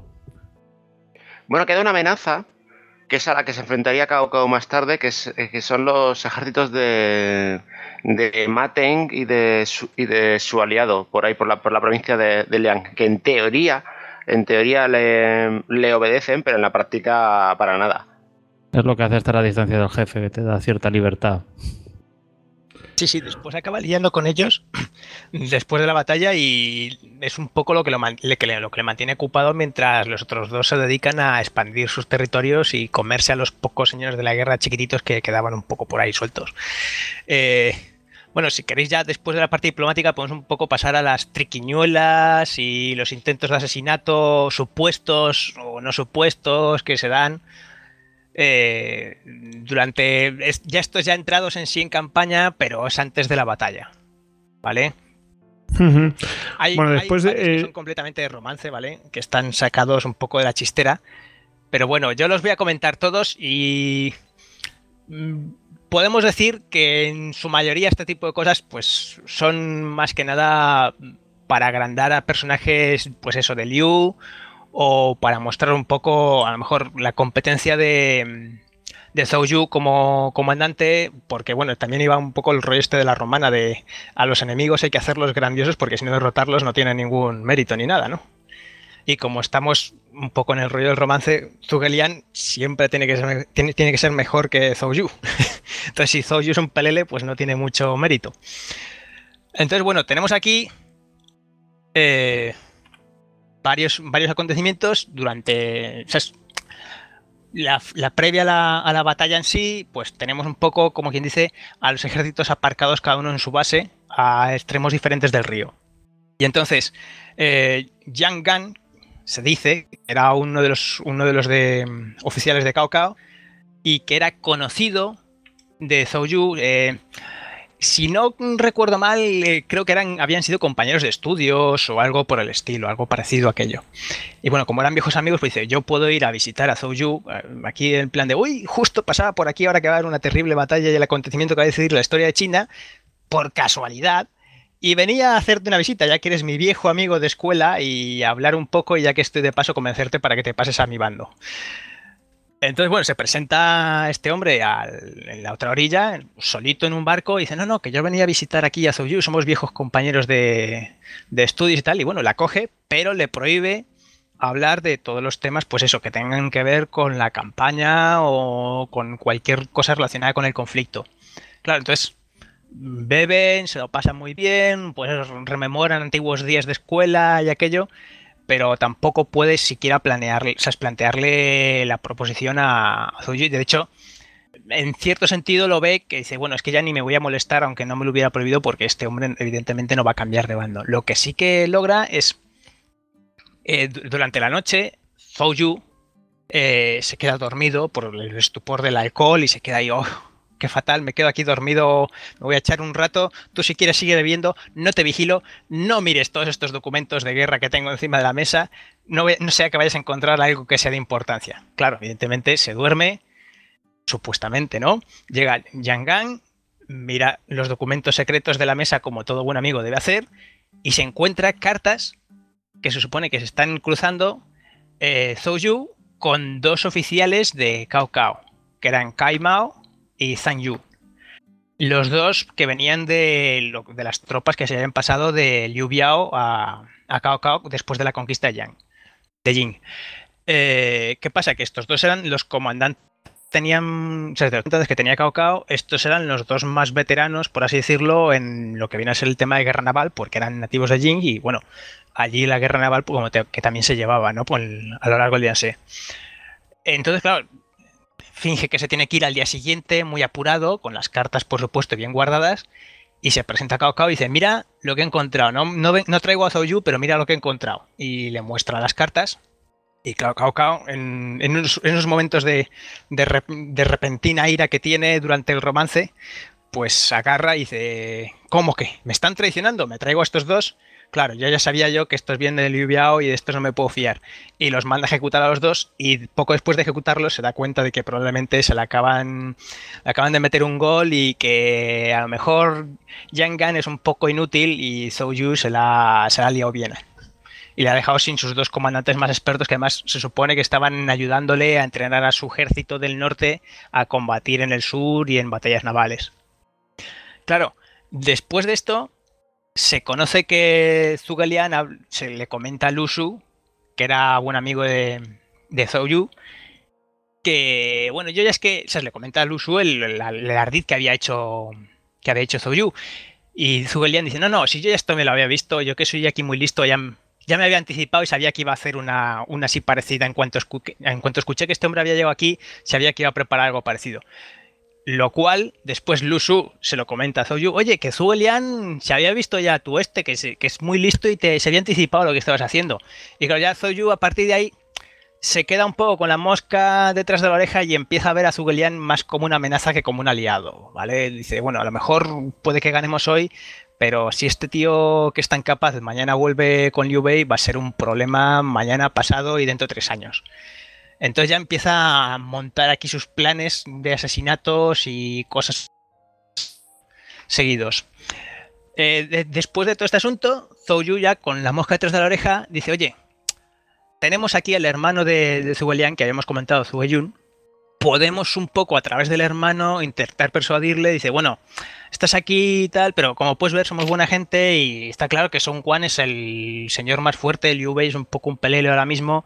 Está a la sombra de Son Quan y, hombre, estaría bien que te vinieras con nosotros, pero claro, el, el plan fracasa porque Zhuge Liang era también un hombre de virtud y dice, no, no, yo estoy con Bei hasta, la- hasta el final y hasta las últimas y no, no me convences, por favor, no vuelvas a sacar el tema. Entonces, claro, fracasado el intento de persuadirle para que se una a su bando, ¿qué queda? Pues matarlo, porque es lo que se hace en, en esta época, es matar a tu vecino, a tu colega y al que no esté de acuerdo contigo. Entonces, bueno, eh, Zhou Yu saca un plan aquí un poco, que a mí me resulta un poco descabellado, pero bueno, es el romance, y le propone a Espera, Liang- antes del plan, Tony quería decir algo. Sí. Bueno, básicamente es que estos estratagemas entraban bastante dentro de, de lo que era el arte de la guerra de Sun Tzu, esto de mirar de buscar la victoria evitando la batalla. Ten en cuenta que siempre la- el mayor logro en guerra para generar como Sun Tzu o así era atacar los planes del enemigo, luego estaba atacar sus alianzas, tras eso ya atacar su ejército y el peor escenario que veían era atacar sus ciudades amuralladas. Es decir, normalmente la idea, la mentalidad china pues es muy dada a valorar más los logros, aunque sea por medio de estratagemas y lo que podemos considerar más traición, las victorias más que, que luchar en combate puro. La cosa esa creo recordar que era confuciana que decía que nunca empleas el mejor el mejor hierro, el mejor metal para hacer clavos. Para otras cosas más trabajadas. Sí, sí, sí. Bueno, toda esta, to- toda esta batalla del acantilado rojo en el romance, la, ver- la verdad es que incluye mogollón de lo, de lo que luego se recopilan en las 36 estrategias chinas. Que se, es como un eso porque, porque a lo mejor para nosotros es desconocido. Pues eh, no son de un, de un autor concreto, sino que son, son más bien como refranes estra- estratégicos, que se, se le conoce como eso, como las 36 estrategias chinas. Y son casi todos son de engaño, básicamente, y varias de ellas aparecen en, en- en- en estos capítulos de- del romance. Cre- creí leer hace tiempo que ah, hacían un artículo sobre qué leían los matones de los sindicatos de crimen y así, y lo que podría aparecer era sobre todo el libro Las, estrate- las 36 estra- estrategias chinas y libros de medicina. Pues sabemos que controlar la- el saber dónde están los órganos vitales del cuerpo es esencial para el trabajo de todo buen matarife. Es un poco en plan Terminator, ¿no? Eh, sabe- sabes medicina para poder matarnos mejor. sí. Bueno, pues pasamos ahora al, Al primer- plan, al plan. al primer plan para acabar con Zugelian, que era evidentemente la mayor amenaza del mundo y la batalla queda un poco en plan secundario porque está claro que no nos van a ganar.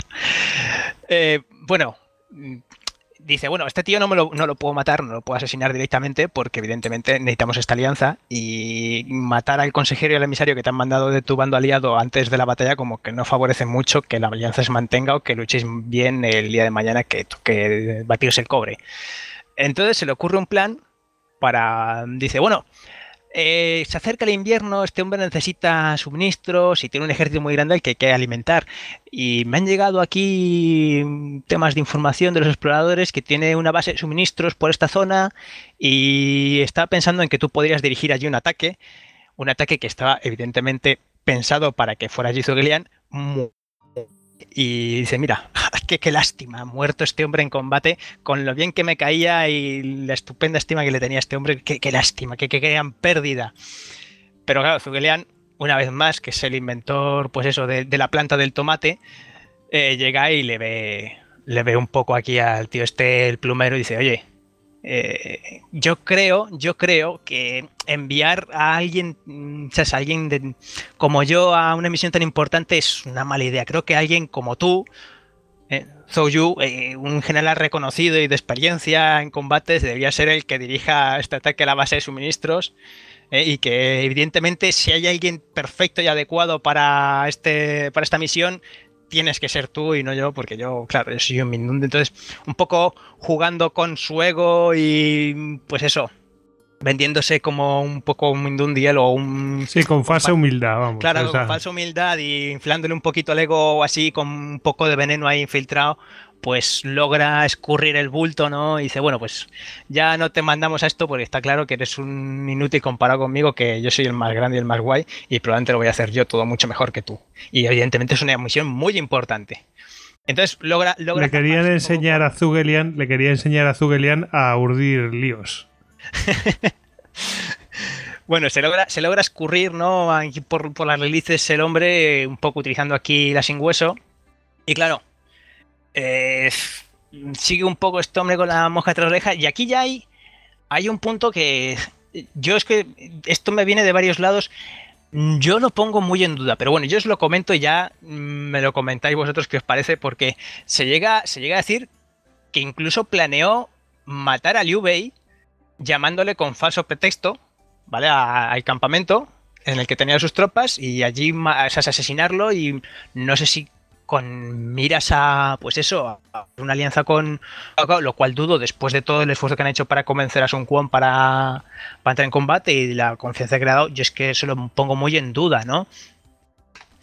Pero bueno, eh, aunque parezca un poco dudoso, también es importante pensar que después de la propia batalla, eh, esto es una de las cosas que él mismo propone, ¿no? O sea, es un poco antes de la batalla me parece un poco extraño, pero claro, pensando que después de la batalla eh, es una de las cosas que se plantea, porque después de la batalla, sin hacer mucho spoiler, ganan y queda, queda Liu Bei un poco en una posición un poco subsidiaria de, de, de Sun Quan. Pues dice, bueno, podemos llamarle aquí a corte, le montamos un palacete, le, le- Ya verás, el, le el nuevo, lujo, el nuevo juego de tronos. El nuevo juego de tronos lo acabas de reventar. Seguro que hacen un juego de tronos de esto. Y, y spoileado todo. Bueno, ya lo sabes, ya lo sabes. Pues Sí. eh, no, no, de hecho hay, hay varios, ya los comentaremos después porque a mí me encantaron. Eh, le proponen, le proponen la idea esta de montar un palacete y de tenerle ahí con mujeres y con lujos y tal, y dejar, tenerle distraído, y mientras tanto, pues eso, ir asignando a sus oficiales de confianza diferentes posiciones esparcidas en el territorio que dominaban entre los dos, e irlos atajando uno a uno. Mientras el otro estaba con el bebercio y las mujeres, y estupendo en palacios, una de las ideas que propone, pero Son Juan la rechaza y porque aún pensaba, le daba suficiente valor a la alianza que tenían entre los Liu y los Sun. Y decía, no, esto no, o sea, es, es- lo tendré en cuenta, pero más bien no, Zoyu, te, te lo quedas un poquito en tus planes de casa. Pero bueno, en cualquier caso, la idea esta de llamar a, a Liu Bei a la base, o sea, tampoco llega a ningún lado. Y ya te digo que a mí me parece muy, muy dudosa. O sea, después lo puedo llegar a, a- a ver o plantear que intentarán asesinarla o algo así. Pero antes de la batalla, yo la verdad es que no, no lo veo muy, muy claro. Aunque por otro lado, en el romance no hacen más que intentar asesinar a Liu Bei o a sus oficiales cosas. Es prácticamente toda la gente con la que se van cruzando. Casi desde que se une Zugelian a, Liu Bei, a partir de ese punto están constantemente con tramas bizantinas de asesinatos, que si banquete, si te mato en el banquete, que si no te mato en el banquete, que si te mm, atajo el asesinato a medias. Y, y que- tan bizantina, vamos. pero total, ¿sabes? Total. Entonces, hombre, a mí me resulta muy extraño, pero tampoco es que esté fuera de la norma, porque aquí están intentando asesinar a Liu Bei o a sus, o a sus colegas durante el romance constantemente. O sea, si no es un Quan, son los siguientes tíos con los que se pelea o con los que se medio alía y están todo el rato, no sé qué tiene, pero las dagas le vuelan por encima. Bueno, también supongo que para envilecer a los, a los que después van a ser sus enemigos también. Bueno, como dijo Ricardo, no deja de ser el, el prota, ¿no? O sea, lo- los Claro, es el buenos, ¿no? protagonista de la historia. Es que la, la- de todas la historia de, de Zhou Yu, esto lo, lo hablaba con, con una amiga mía que es la que, la que me corrige el romance, es que es muy trágica. Porque el pobre hombre es súper inteligente y se encuentra a Zugelian que es más inteligente que él y es como este hombre va a ser un problema y encima es que me está puteando todo el rato, tengo que matarlo, tengo que acabar con él o si no acabará dominándonos. Sí, sí, pero como amenaza total, de hecho, es que en las, en las diferentes versiones que he hecho, que hay, y que ya comentamos en plan Juego de Tronos, las comentaré, eh, es que el tramo ese de- del previo a la batalla es que es una obsesión del personaje, esa es, tengo que matar a Zugelian, tengo que matar a Zugelian, y que no duerme el tío, y que, que le dan los sudores fríos y tiene pesadillas casi en la noche porque, porque tiene que matar a Zugelian, y si el tío si no hace más que escurrírsele aquí, y que, que no hay manera de matarlo, y como no puedo matarle directamente, pues tiene que sacar aquí las tramas estas bizantinas, pero claro, nadie sabe más que Zugel, nadie sabe más que Zugelian, Zugelian se anticipa todo y no hay forma de pillarle al tío. Y claro, el, tío vive frustrado. De hecho, no sé si está en el romance, pero en alguna de las versiones que han hecho después en, en seriado, eh, tiene una línea, eh, Zouyu, que es ¿por, por, qué los, por qué los cielos hicieron a Zouyu, también hicieron a Zugelian. ¿No? En plan de para marcar la rivalidad ¿no? que tenía entre los dos y cómo se veía el tío ahí ninguneado. Dice, "Jo, yo, soy, yo es que soy la leche y soy muy listo y soy muy capaz, pero es que, claro, ¿para qué existo yo si es este la versión 2.0 de mí, que es este tío y que me la está liando cada dos por tres? que es súper dramática es- es- esa parte. Creo que sí que estaba en el romance exactamente, exactamente así, porque es, es todo el drama, todo el drama, pobre hombre. Sí, sí, la, la verdad es que, hombre, te lo plantean como para que te caiga un poco mal, porque, bueno, es el tío que está intentando cargarse a uno de los protagonistas, porque Zuelen es uno de los protagonistas más y a medias de- del romance, pero al mismo tiempo es que si tú te lo ves, el pobre diablo, pues bueno, es un personaje muy trágico, sí.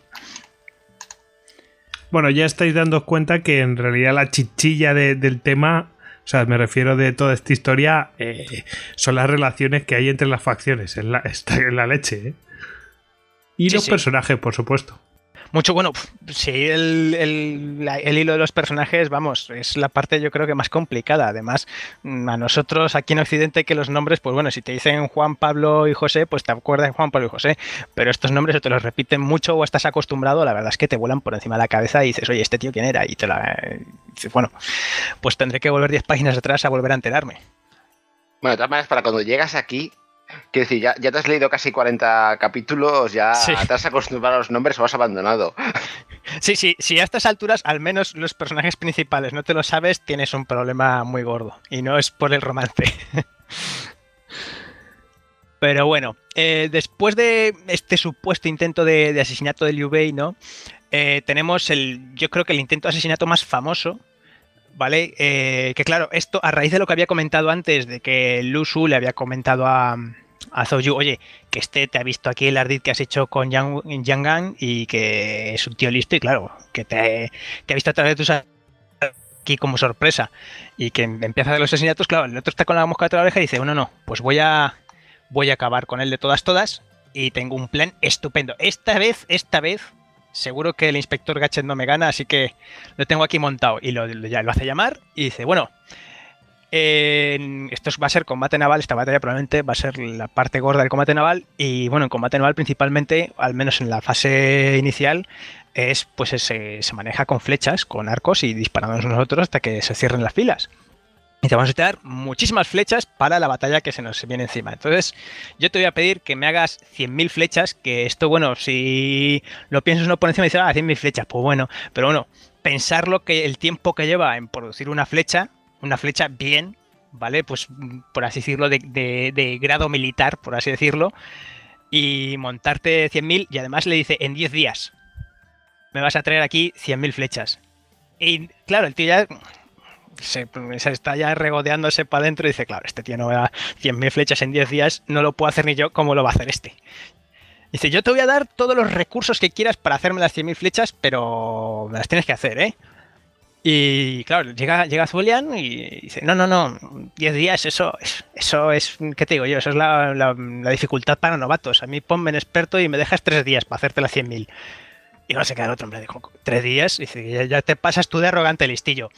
Y le hace firmar una orden militar jurada y pone su, su vida en la línea y claro, si, si fracasa en este empeño, pues le va la cabeza y claro, ya Zouyu se, se ha salido con la suya, porque dice, este tío va a fracasar y me voy a ver, entre comillas, obligado a ejecutarle, porque claro, ha fracasado en este y mira, tengo aquí la orden firmada, si me viene después Liu Bei a protestar, digo, no, no, mira, es que mira lo que firmó este hombre, era un tío arrogante y claro, se tomaba esto a broma y no, no, no.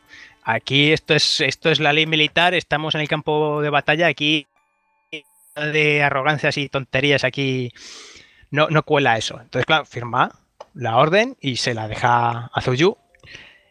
Y claro, después llega Lusu, que más o menos se lleva bien con, con Zuelian, y dice, oye, ¿cómo, ¿cómo que has firmado esto, tío? O sea, es que ahora te va, te va a liquidar el hombre este, ¿cómo vas a hacer esto en tres, en tres días? Es, ni tú, ni tú, el, el inventor del café, puedes aquí sacar esto adelante. Está claro que te van a cortar la cabeza en tres días. Y el otro un poco así a regañadientes, así haciéndose un poco el porcito, dice, ay, es que menudo lío me has metido. Esto no hubiera pasado si tú no te hubieras dedicado a comentar que yo veía a través de los ardides del hombre este cuando te lo decía yo que lo, que lo veía. Si no le hubieras comentado esto, no me vería en esta situación. Pero mm, si quieres resarcirte un poco y quedar bien conmigo ahora que tal, quieres ayudarme, ¿verdad? Me tienes que hacer un único favor. Me tienes que proporcionar una serie de barcos, que diría yo, pues mm, alrededor de una docena, si no recuerdo mal, que pedía. Me tienes que proporcionar, pues eso, una, una tripulación mínima para los mismos barcos. Y un- me, tienes que proporcionar eh, pajas, esterillas y cosas así. Y una banda de músicos. Claro, entonces se queda un poco en plan de, ¿para qué quiere este tío estas cosas? Es- esto no, no tiene nada que ver con hacer flechas, me está tomando un poco el pelo, pero no, yo se lo voy a proporcionar porque además los dos sabían que, aunque el otro le había dicho que le iba a proporcionar todo lo que quisiera para fabricar las flechas, estaba claro que le iba a sabotear todos los esfuerzos que hiciese con cualquier excusa. No, no, es que la madera aún tarda en llegar o que no han podido conseguirla y no sé qué.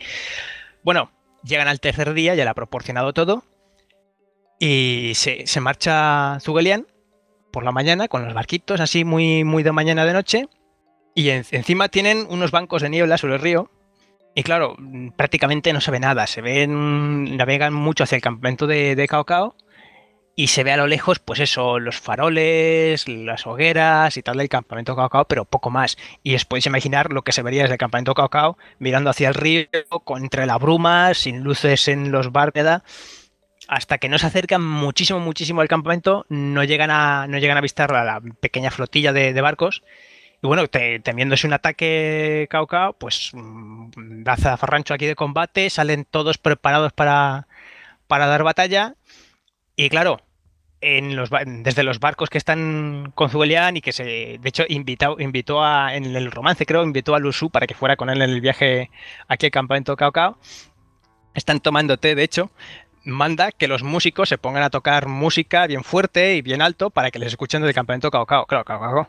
Dice, están tocando aquí tambores, estos vienen a atacar, venga, los arqueros, venga, a tirar flechas aquí, a tirar flechas, a tirar flechas, a tirar flechas empiezan a disparar, los otros no responden, los otros no responden, siguen tirando flechas, siguen tirando flechas. ¿Qué pasa? Que habían recubierto todos los barcos pues con esta serie de moles de paja, esterillas, y habían puesto un poco espantapájaros para simular tripulación y básicamente para ir atrapando todas las flechas que fueron disparando sobre la pequeña flotilla que tenían montada. Y cuando tienen el barco lo bastante lleno de, flechas, hasta el punto que incluso se empieza a escorar el barco y temen que se vuelque, pues eh, dan la, viran, dan la vuelta y claro, ¿qué pasa? Que tienen el otro lado ya preparado para que se lo rellenen también, llenan el otro lado de flechas también, equilibran el barco y dicen, hola, ahí os quedáis, nos vamos a casa, aquí en el batea, en el lío y nos acabáis de regalar las 100.000 flechas que me hacen falta para darle en la, en la boca a Zhou con las flechas y que se coma la orden militar y el intento de asesinato.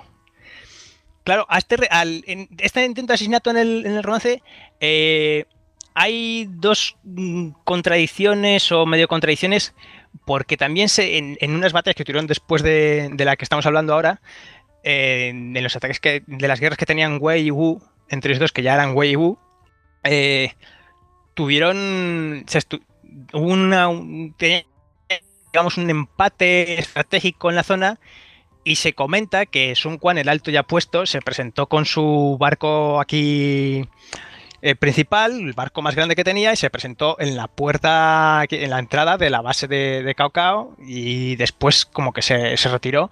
Y hay, hay dos versiones de eso. Está la versión de que, claro, Cao Cao que vio que se, mostraba, que se mostraba aquí con tropas tan ordenadas y tan disciplinadas, pues dijo, bueno, contra este no vamos a... Esto está aquí parado, no vamos a sacar nada en concreto. Le dejaron marcharse y, se, y acabaron retirando el ataque. Y después está la otra versión que básicamente es exactamente lo que acabamos de decir de Zulian, pero con Son Quan en el barco y años después. Entonces, claro, mm, siempre te queda la duda eh, ¿esto lo hacía este tío ahora o lo hizo este otro tío después, años después? Pues queda un poco ahí el asunto. En cualquier caso, a lo que nos atañe de los asesinatos, vuelve evidentemente Zubolian con la sonrisa de oreja a oreja con las flechas y se las presenta al otro y el otro pues no tiene más que un poco comerse la rabia interna que después le en el romance le provocará esos problemas dramáticos porque será ese, tipo de rabias, ese tipo de arrebatos los que acabarán costándole la vida. Y bueno, el último asesinato que tengo yo por aquí es en las primeras fases de la batalla, ya cuando está la batalla desarrollándose, justo cuando empieza, eh, digamos que había, prometido Zugelian, eh, sin entrar mucho en spoilers, había prometido con un rito predisponer el clima a su favor, ¿vale? Entonces, eh, había, había, dejado dicho eh, dice, oye, este tío cuando acabe el ritual, que ya habrá cumplido su, propósito, y mira, durante la batalla puede morir mucha gente y no se entera nadie de nada, y si nos lo cargamos, pues bueno, para cuando se quieran dar cuenta los otros, este ya está muerto y ya nos han ayudado en esta batalla, así que nos da igual.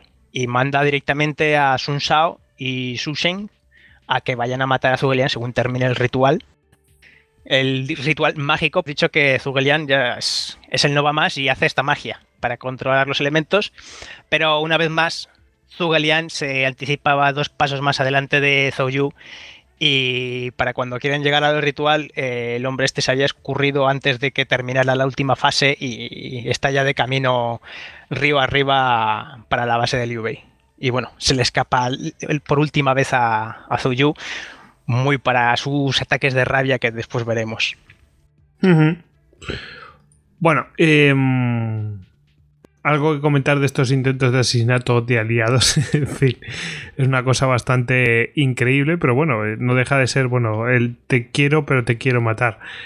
Y, mm, y no sé si queréis añadir algo más sobre el tema de la diplomacia, porque si no ya nos vamos a meter en la propia batalla. ¿Vamos con la batalla o queréis añadir, Ricardo?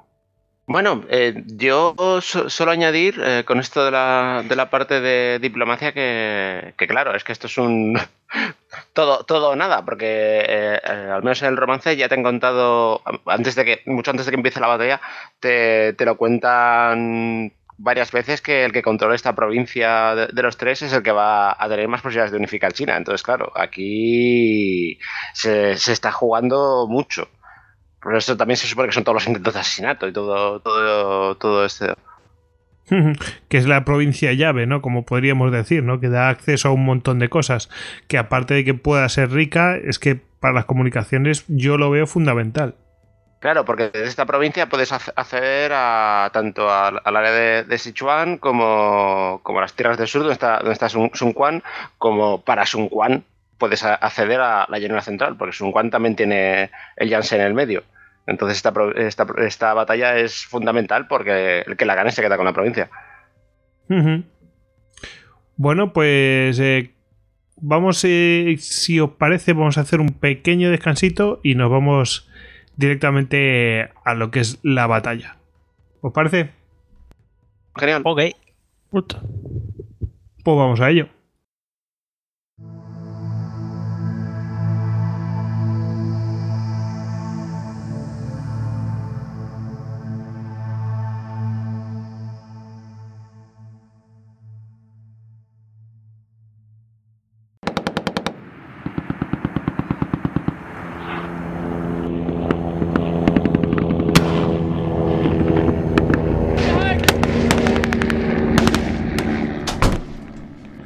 Esto es un desastre.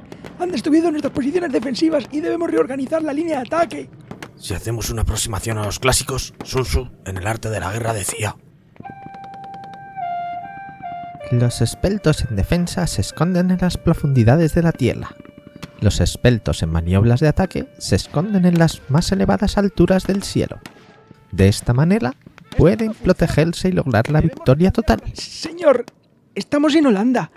Como no reinterprete usted la teoría de placas, aquí no va a haber una montaña en siglos. Ah, montañas. Claro, maldita sea, mete. Póngame algún programa de Histocast, con grandes victorias militares. ¡Histocast! Porque quién sabe cuándo necesitarás conquistar Holanda.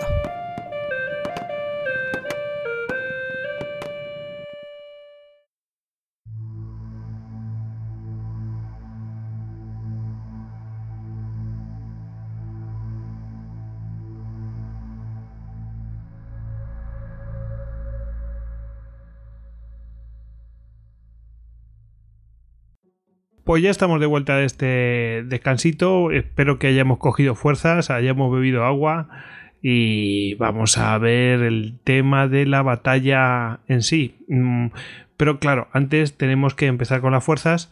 Y bueno, ha- había una apreciación que Ricardo la ha hecho fuera del micrófono, pero yo creo que mm, es conveniente decir eh, que bueno, que hay una frase que sí, efectivamente aparece en el, eh, en el romance, ¿no? Sí, la, la frase de la, de la muerte de, de Zuyu, que, es como, ¿por qué me creaste si también ibas a crear a Zhuge Con todo el drama de que no puede con él. Sí, sí. Bueno, pues eh, esta anécdota que, vemos esta rivalidad entre estos dos personajes. Bueno, mm, vamos a ver el tema de las fuerzas. Eh, vamos a empezar por Cao Cao. Eh, que, bueno, según sus. eh, según lo que he leído en sus fanfarronadas, él se jactaba de tener un ejército de 800.000 hombres.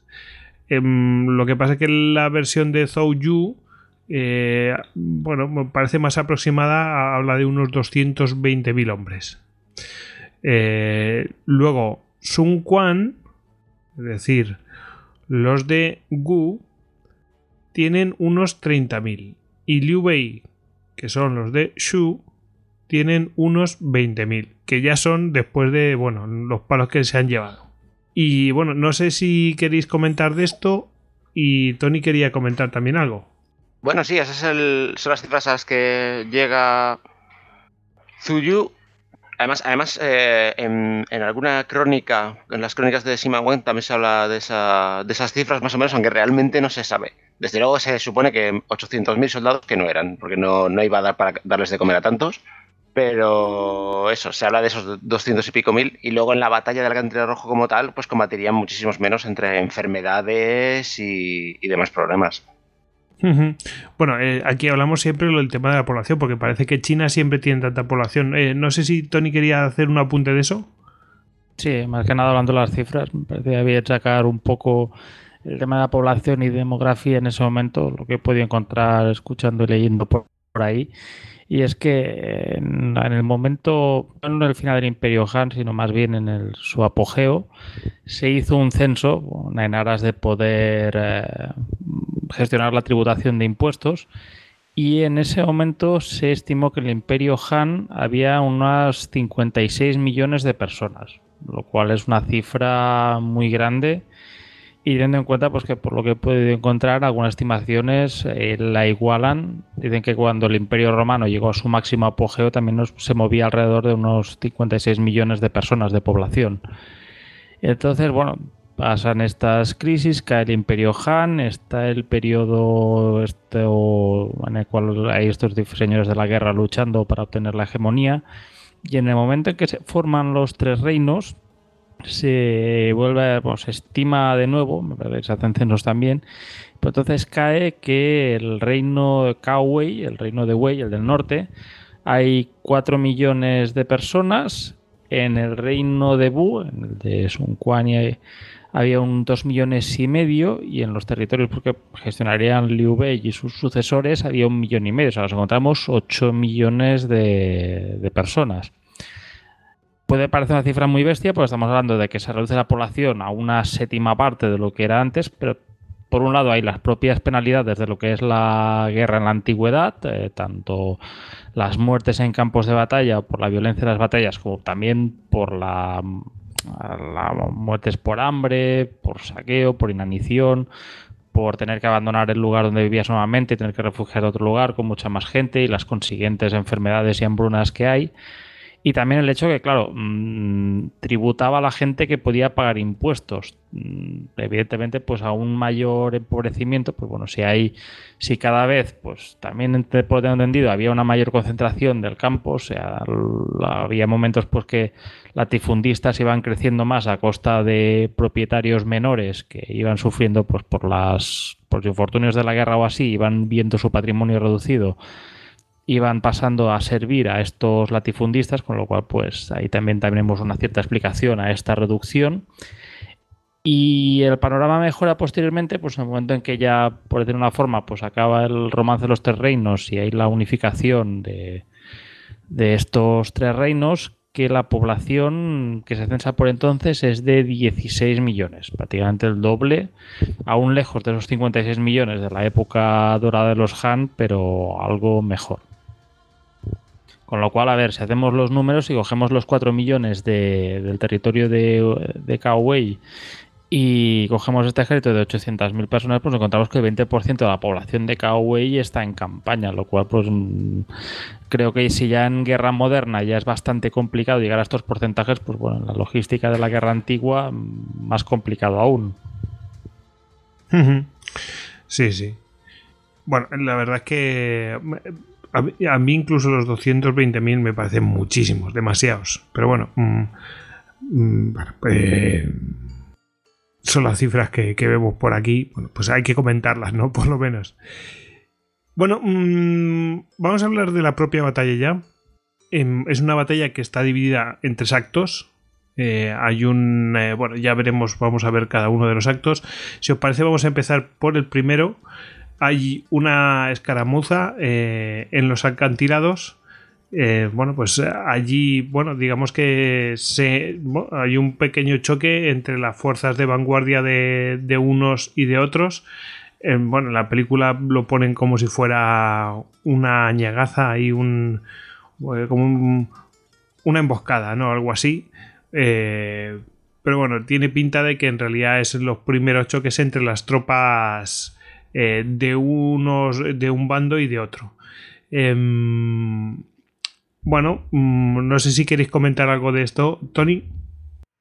Yo quería hablar muy rápidamente, quizás me corregirá Ricardo si me equivoco, pero de la primera baja de la, de la campaña de, de, bueno, de esta campaña, que tiene que es dentro del bando de Cao Cao, y es que resulta Cao Cao al iniciar la campaña monta un festejo a bordo de uno de sus barcos, mm, coge una borrachera bastante gorda, empieza a presumir eh, en un momento dado, pues cogiendo una lanza y gritando, esta es la lanza que aplastó los turbantes amarillos, capturó a Lubu, destruyó a Yuan Shao y sometió a Yuan Shu, cuyos ejércitos ahora son mis ejércitos.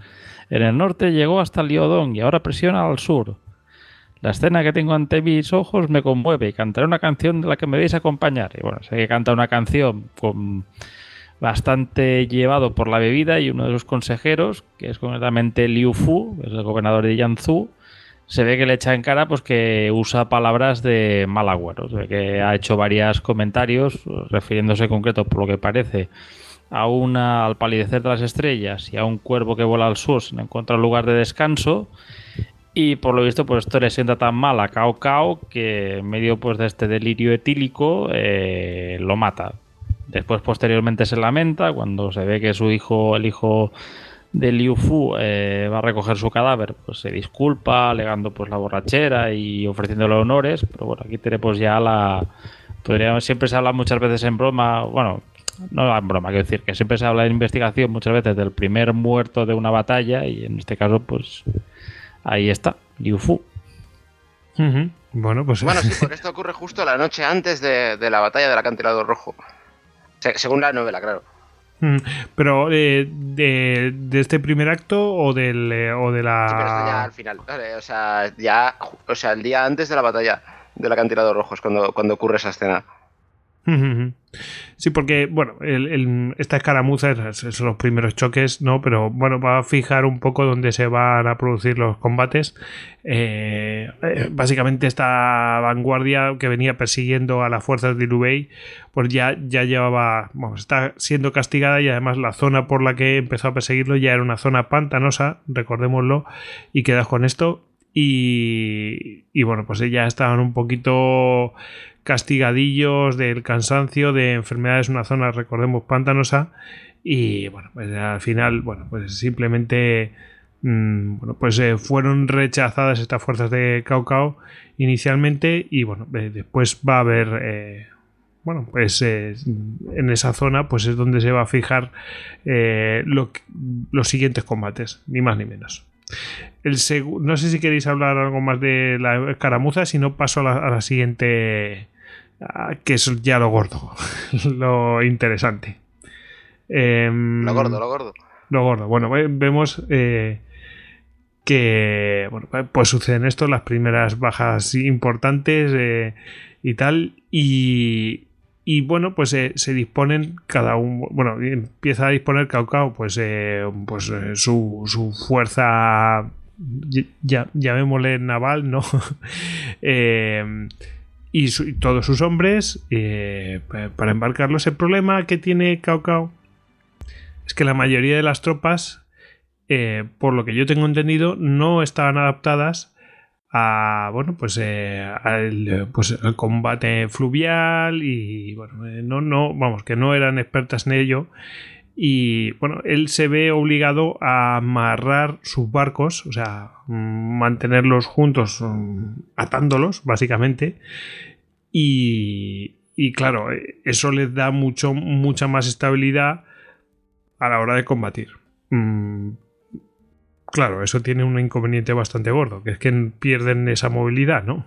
Eh, mm, claro, eh, yo no sé hasta qué punto eso es cierto, pero bueno, se ha extendido mucho y eso tiene va a ser fundamental para el siguiente paso que hay después. Pero vamos, si tú estás en superioridad no te interesa que te eliminen de un plumazo, que es lo que un poco menos va a pasar.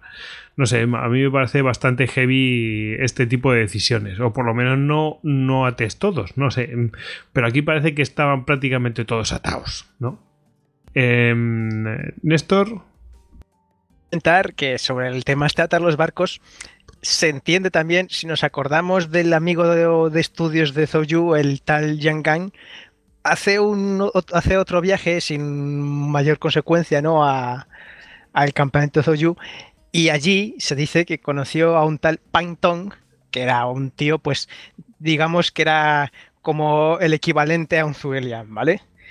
Y se lo lleva al campamento de Cao y este un poco como que le deja caer a Cao y dice, oye, esto lo puedes arreglar juntando los barcos con cadenas y se les acaba el mar de mar, bueno, en este caso el mar de río, a tus tropas mientras esté esto montado. Se, alega que de por ahí le vino la idea. Idea acá, sin duda alguna. Y bueno, mm, aquí, eh, claro, están, imaginaos, están pues eh, unos a un lado, otros a otro, ¿no? Eh, yo lo que no sé, lo, que no tengo claro es si están a un lado del río y al otro del río o están a una cierta distancia arriba arriba a una cierta distancia arriba abajo. No, no lo tengo claro. No sé cómo qué es lo que figura en el romance. Porque, por, ejemplo, en lo que es la película, eh, mm, se supone que tiene una especie de ensenada unos y tiene ahí su campamento base y los otros están pues en sus fortificaciones ya establecidas de previamente. El tema es que no se sabe realmente en qué lados del río estaba cada uno, solo hay suposiciones.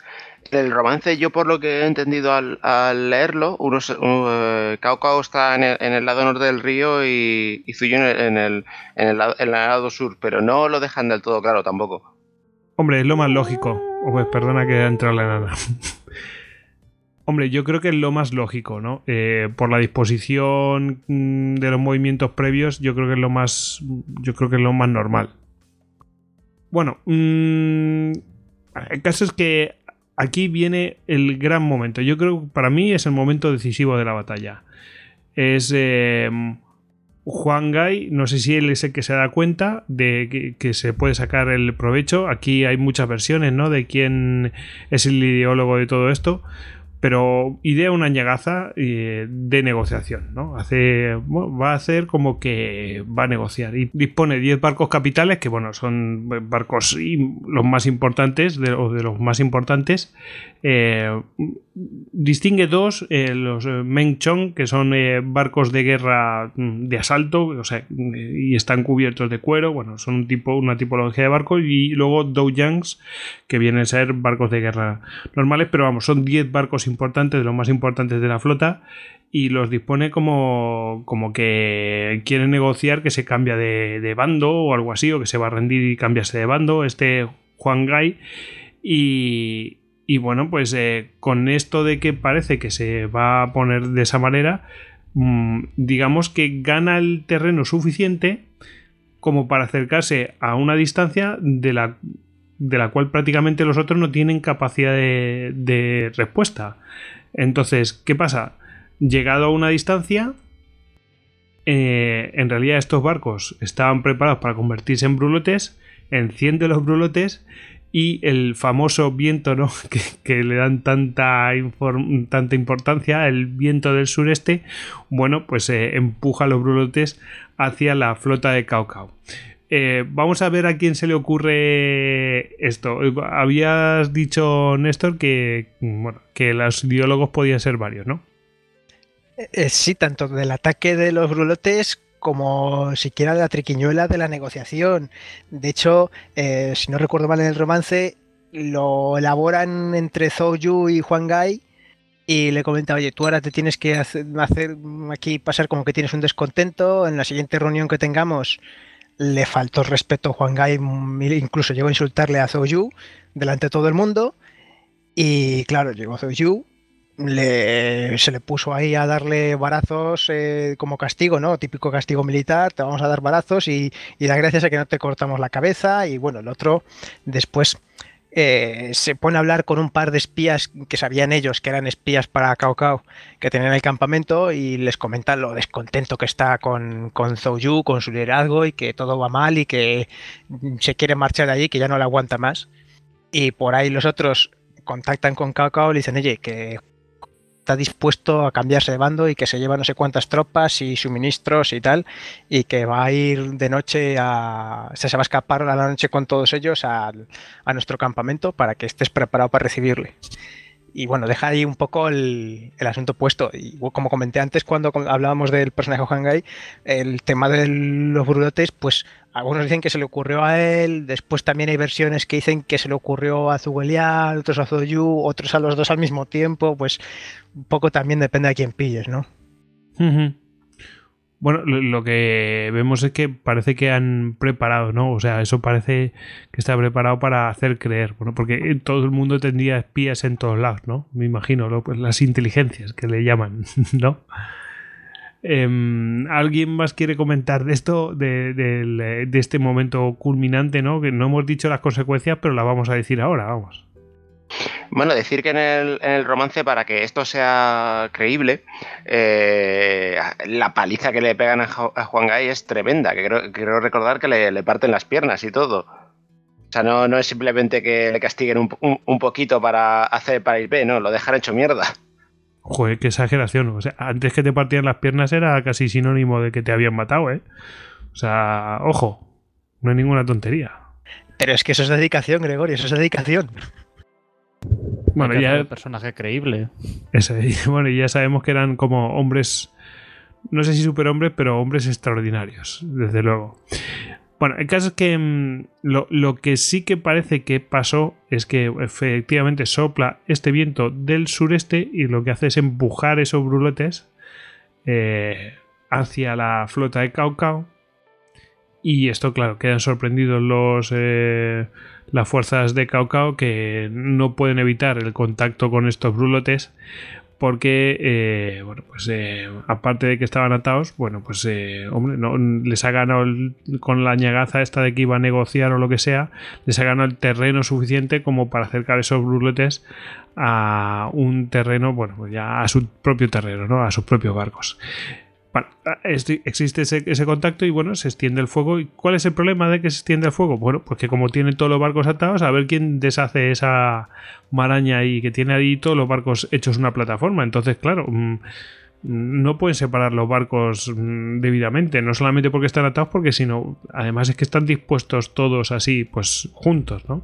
Y claro, esto es nefasto, mm, prácticamente destruye la flota de Cao todo esto es una sorpresa, es un, también me imagino que sería un sálvese quien pueda, porque imaginaos cómo se extendería el fuego y, eh, bueno, pues... Eh, aquí en este caos, eh, la verdad es que igual que Cao se aprovechó del caos que tuvo la huida de Liu Bei, bueno, pues también lo va a aprovechar eh, el bando aliado mm, pues para asestar un golpe importante o definitivo a las fuerzas de esto ya sería grave no pero va a haber un ataque por parte de las fuerzas de Zhou Yu eh, que van a, mm, bueno, van a desmoronar al el bando de Cao. No sé si queréis apuntar algo sobre este ataque de Zhou Yu. Bueno, en la peli lo ponen como si fuera, como si estuviera todo preparado y tal y cual, lo cual no es descartable porque si ya sabes que vas a hacer esta ñegaza con los brulotes, bueno, pues eh, es lógico que, bueno, pues eh, intentes aprovechar y atacar por otro, por otro lado. Em, lo que pasa es que en este caso lo, ponen em, eh, que, o sea, que han cruzado la orilla una cantidad de, de, bueno, de, fuerzas y los, los atacan por tierra. Bueno, el caso es que las cosas no pintan bien para Cao desde luego, y eh, llega un momento que ordena la retirada y persecución. Bueno, le, bueno, le persiguen a él. O sea, él ordena la retirada y lo que se produce es una persecución de la fuerza de Cao y del propio Cao em, por lo que sabemos, huyó hacia Huarong lo cual nos permite deducir el lugar donde más o menos entre qué zonas estuvo el, campo de batalla, porque se puede deducir que fue, o sea, tuvo que ser en algún punto eh, del eh, río Yangtze, pero al sur de la confluencia con el río Han. Eh, porque si no, no tiene sentido que huyan hacia Huarong. Eh, debían estar encajonados entre el río Yangtze y el río Han. El río Yangtze hace un giro y se encuentran con el. Eh, se encuentran encajonados. Al norte está el río Han y al sur está el río Yansek y mm, la, la, huida lógica es hacia el, río Juarón. Por lo tanto, el campo de batalla más o menos debía estar ahí. Mm, hay alguna teoría que está más allá de, de la confluencia con el río Han, pero mm, yo creo que por donde tuvieron, por si, si, te dicen que huyeron en esta dirección, lo más lógico que fuera, como digo, al sur de la confluencia con el río Han y, y tuvieron, además que, es que el lugar por donde pasaron no era nada bueno, porque tenían que pasar por eh, una zona, ya hemos dicho, pantanosa, deshacer el camino andado y el camino que había pues estaba anegado. De hecho es que se dice que bueno utilizaban a la infantería para eh, llevar paja e intentar em, no sé dar poner más firme el camino eh, para la caballería que tenía que pasar y que no se quedara allí. Eh, bueno, la verdad es que debió ser una marcha bastante penosa y aquí no sé si Néstor quería comentar algo. Sí, bueno, yo quería ver eh, anotar, es que tampoco queda muy claro, pero en ciertas versiones se comenta que le, hacen una serie de emboscadas, mm, una vez más Zugelian previéndolo todo 20 pasos adelante de todo el mundo y prevé hasta las varias rutas de escape que tiene Cao Cao para después de la batalla y le coloca una serie de emboscadas preveyendo que ya en la tercera va a estar su fuerza lo bastante debilitada como para que le den el golpe de gracia y se cobren la cabeza del tío y acaben con el villano de una vez por todas.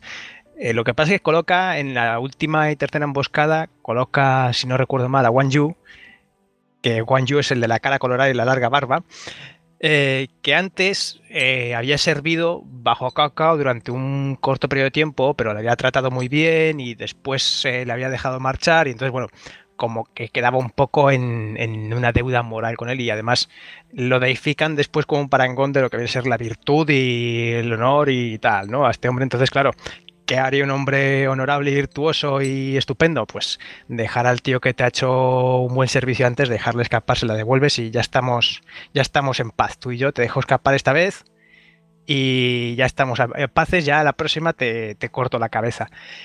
Y al mismo tiempo dice, se, dice que Zugelian ya había contado incluso con eso, porque tampoco quería cortarle la cabeza a Goka, aunque era su enemigo, porque dice, bueno, es que aunque matemos a este hombre, tiene hijos, sigue teniendo todo el territorio del norte un poco a su nombre, el que heredará, y, y al final el que le haya cortado la cabeza al papá se va a comer la patata caliente, que es que después vengan los hijos y digan, oye, si me tengo que cargar a uno de estos dos antes va a ser al que le haya cortado la cabeza a mi papá. Como hice como pasaba antes con la familia de, Sun, con el tío este de, de Liu Bei, digo, de Liu Biao, el lugarteniente que se había cargado a su padre y que después de varias batallas acabaron cargándoselo, pues tampoco querían comerse la patata caliente y, dejaron escapar. Claro, que tiene eso de cierto, pues mm, es un poco discutible también, ¿no? Bueno, la novela, además, es que Zugerian eh, eh, hace una serie de adivinaciones y ve que es que Cao Cao no se va a morir. Así que aprovecha para dejar ahí a Wang Yu que, pague su deuda y ya, ya se carga a Cao Cao cuando las estrellas sean favorables. Ojo, el tema adivinatorio chino es la hostia. En fin. Em, bueno, lo que, lo que no adivinaron, o parece que no terminaron de adivinar, y esto puede ser una de las causas de, que no se cargaron a Cao Cao, eh, es que parece ser que vamos, que se peleaban por cruzar el río para acabar con ellos. y mm, la verdad es que no lo hicieron de manera ordenada y, y bueno, no fue hasta que hicieron una cabeza de puente en el otro lado cuando ya empezaron a pasar tropas de manera ordenada al bando aliado eh, para intentar dar caza a Cao Cao, pero bueno, quizás eso ya fue demasiado tarde y bueno, eh, no, dio tiempo. Em, como veis, la verdad es que la batalla es una casi no batalla, ¿no? Porque en realidad casi no se han enfrentado, les han lanzado los brulotes, pues, se, ha quemado y luego ha habido un ataque por parte de Zhou Yu y, ese ataque, bueno, pues eh, entre toda esta confusión ha hecho que, las fuerzas de Cao pues eh, hagan su retirada general. Pero claro, desde luego a Cao es un golpe terrible porque ha perdido, pues eh, pierde hombres, por supuesto, y pierde esa flota fluvial, ¿no? y, bueno, se llevó un, un rapapolvo que le va a quitar las ganas de volver. es una, una, cosa bastante importante. Mm, ¿Queréis comentar algo de, de esta parte de la batalla? A ver, nos gustaría tener más detalles de la batalla, mm, pero bueno, es que fue hace 2000 años. No sé, mm, seguro que en el romance pues se, se extiende mucho más, pero básicamente lo, es lo que he contado, ¿no? Sí, sí, es que la batalla como batalla en sí tampoco tiene tanto. O sea, la razón por la que esta batalla se hace tan, tan famosa es por cuestiones eh, narrativas. O sea, por un lado es la primera vez que se enfrentan los, los tres grupos que luego formarían los tres reinos, aunque dos, dos de ellos fuesen en realidad aliados. Pero bueno, ahí están. Y por otro lado está el hecho de que, uy, va, si Cao hubiese, eh, si hubiese ganado, esto se, se habría acabado. Eh, bueno, y es que tenía toda la pinta, ¿no? Está- Estamos hablando de una batalla, una batalla decisiva. De hecho, es una batalla tan famosa precisamente porque no hace no se logra lo que parece que sí iba eh, que, iba a pasar, ¿no? Eh, es un suceso pues extraordinario. Hay batallas que han pasado sin pena ni gloria y que han sido decisivas para la unificación de China. Y sin embargo, esta, pues, claro, es un momento que es como, como una especie de punto de inflexión, ¿no? No, sale como se esperaba y bueno, es, ll- es llamativo. Y luego, claro, si va aderezado pues con literatura y tal, o sea, me refiero con obras tan, tan importantes para la literatura china, pues calcula, ¿no? Eh, aquello pues toma ti- tintes místicos. En fin. Em, eh, desde luego es muy decisiva esta batalla. Claramente es el punto de inflexión para Cao Cao. Es decir, eh, él lleva una tendencia y, se ve que, bueno, mm, el caos, bueno, su, su, mm, aprovechamiento del caos llegó hasta ese punto y no pudo más. Em, luego, ya si queréis, nos podemos meter en las propias consecuencias. ¿Entramos en ellas? Ok. Venga. Porque ya estamos sacándolo, ¿no? Bueno, la consecuencia es la que estamos diciendo. Cao Cao, después de esta batalla, mm, no puede mantener bajo su mando la totalidad de China para suceder a los Han. O para mm, tener el dominio bueno, que había previamente. Que no es que lo unifique, es que estamos diciendo unificar, yo el primero, ¿no? Pero en realidad lo estoy diciendo mal, porque se supone que ya está unificada. mm, por lo menos oficialmente, mm, pero de facto no. El caso es que no consigue mantener el mando de la totalidad de China. Eso, eso, es, eso es lo cierto. Y a partir de ahí, mm, claro, se van a formar los tres reinos que ya hemos comentado cuando van a formarse. Si queréis, rápidamente lo decimos, en el 220 muere eh, Cao Cao y su sucesor Cao Pi pues eh, hace que abdique el emperador Xian y bueno, él se autoproclama emperador de los Han. Bueno, emperador de los Han. eh, bueno, se, se autoproclama de emperador y eh, surge el reino de Wei. Vale, en el caso de de los Wu, ¿lo tenéis por ahí? En el 229, si no. en el recuerdo mal. 229. Y en el caso de Shu, Eh, al año siguiente de Kaopi, en el 221. En el 221. Bueno, pues ahí tenemos los tres eh, reinos establecidos. Em, por supuesto, se van a seguir dando palos. Mm, eh, no sé. Bueno, aquí de hecho Néstor tenía algo preparado, pero bueno, lo- los palos van para un lado para otro, pero bueno, nada decisivo. Mm, De hecho, mm, vemos que, fijaos cuántos años ha pasado. Esto fue en el 208, en el 229 habéis dicho, mm, se termina de formar el último reino, o sea, oficialmente, con lo cual han pasado ya 20 años y aquello no, no hay quien lo mueva ya. Bueno, efectivamente tienen una serie de, mm, combates entre ellos, pero en realidad mm, no se llega a nada que podamos decir que sea conclusivo. ¿sabes? Eh, después de esta batalla, eh, Sun Quan lanza una serie de ofensivas eh, y bueno, con cierto éxito entre la retirada de, de Cao después deja, deja uno de los, lugar- los- los- los lugartenientes a Cao Ren, creo que era, eh, guardando un poco, haciendo de acción de, de retaguardia y cu- cubriendo los territorios para que no los tomaran tan fácilmente, pero Jin, que había tomado anteriormente Cao Cao, prácticamente pasa de nuevo completamente a manos de la coalición.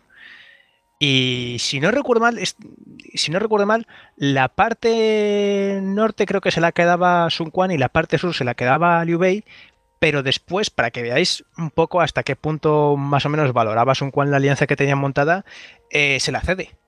O sea, toda la parte norte de Sun Quan se la cede a Liu Bei porque alega, dice, no, no, con la parte sur solamente no te, no te va a dar lo suficiente como para mantener al ejército que tienes. Y bueno, mientras no tengas una base propia, pues yo te dejo Jing, que me corresponde casi por derecho después de todas las guerras que hemos tenido con, con el antiguo Liu Biao. Y bueno, cuando tengas tu propia base ya me, ya me lo devolverás. Y bueno, llegado el año, dice Liu Bei, va a ser que no. Cuando Liu Bei después marcha hacia, hacia el oeste y toma lo que después vendría a ser el, centro de, su futuro reino, del reino de Su, eh, Sun Quan por, un poco por dicho, dice, oye, ahora que tienes ya tu base montada, me devuelves ya Jing, ¿no? Porque habíamos dicho que después de esto, cuando estuvieras colocado, me la devuelves. Y Liu Bei dijo que Nanai de la China y se quedaron un poco así a dos velas. Eh, llegaron casi un poco a palos, más o menos por esa época, pero se hizo un ataque sorpresa Wu, tomó una serie de ciudades y tal. Pero cuando iba a contratar, iba a contraatacar eh, eh, Su, mm, como que se quedaron un poco a, medio camino porque venían aquí rumores de que Wei iba a atacar por el norte y entonces, mm, claro, se quedó, se quedaron los diciendo, bueno, bueno, no nos vamos a meter con estos porque ahora nos pegamos entre nosotros, vienen los otros del norte y se nos comen a los dos una vez más un poco, casi volviendo al pasado y tenemos que hacer otro, otros acantilados rojos para sal- salvar la papeleta.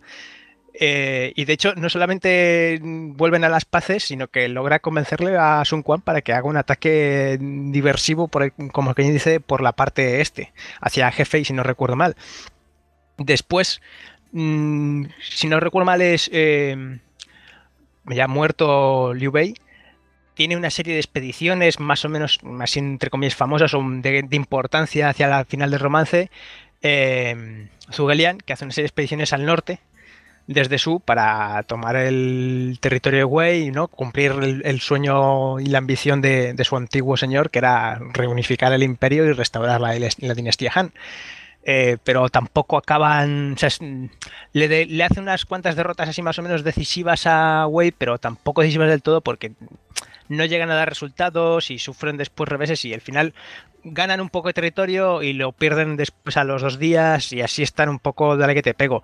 Y entre Wu y Wei igual, otro tanto. Si ataco yo por aquí, después eh, atacas tú y eso se convierte en una especie de mini verdún, por así decirlo, y el molino de la sangre y al final se acaba retirando uno, pero tampoco es que gane terreno el otro. O sea, es todo el rato guerreos, guerreos, hacen varias incursiones, pero tampoco lleva a nada que digamos así importante. La única que tiene un mínimo de consecuencia es a una de estas que estaba que estaba Wang Yu, que es el que estaba encargado de manejar la provincia Jing, que se habían negado a, retornar a Sun Quan, lanza una ofensiva contra estaban defendiendo una vez más toda la parte del, del sur de Wei y bueno no llega a tener una victoria decisiva, pero se queda ahí un poco empantanado en un asedio, a pesar de que mm, tiene una serie de victorias, se queda empantanado en un asedio.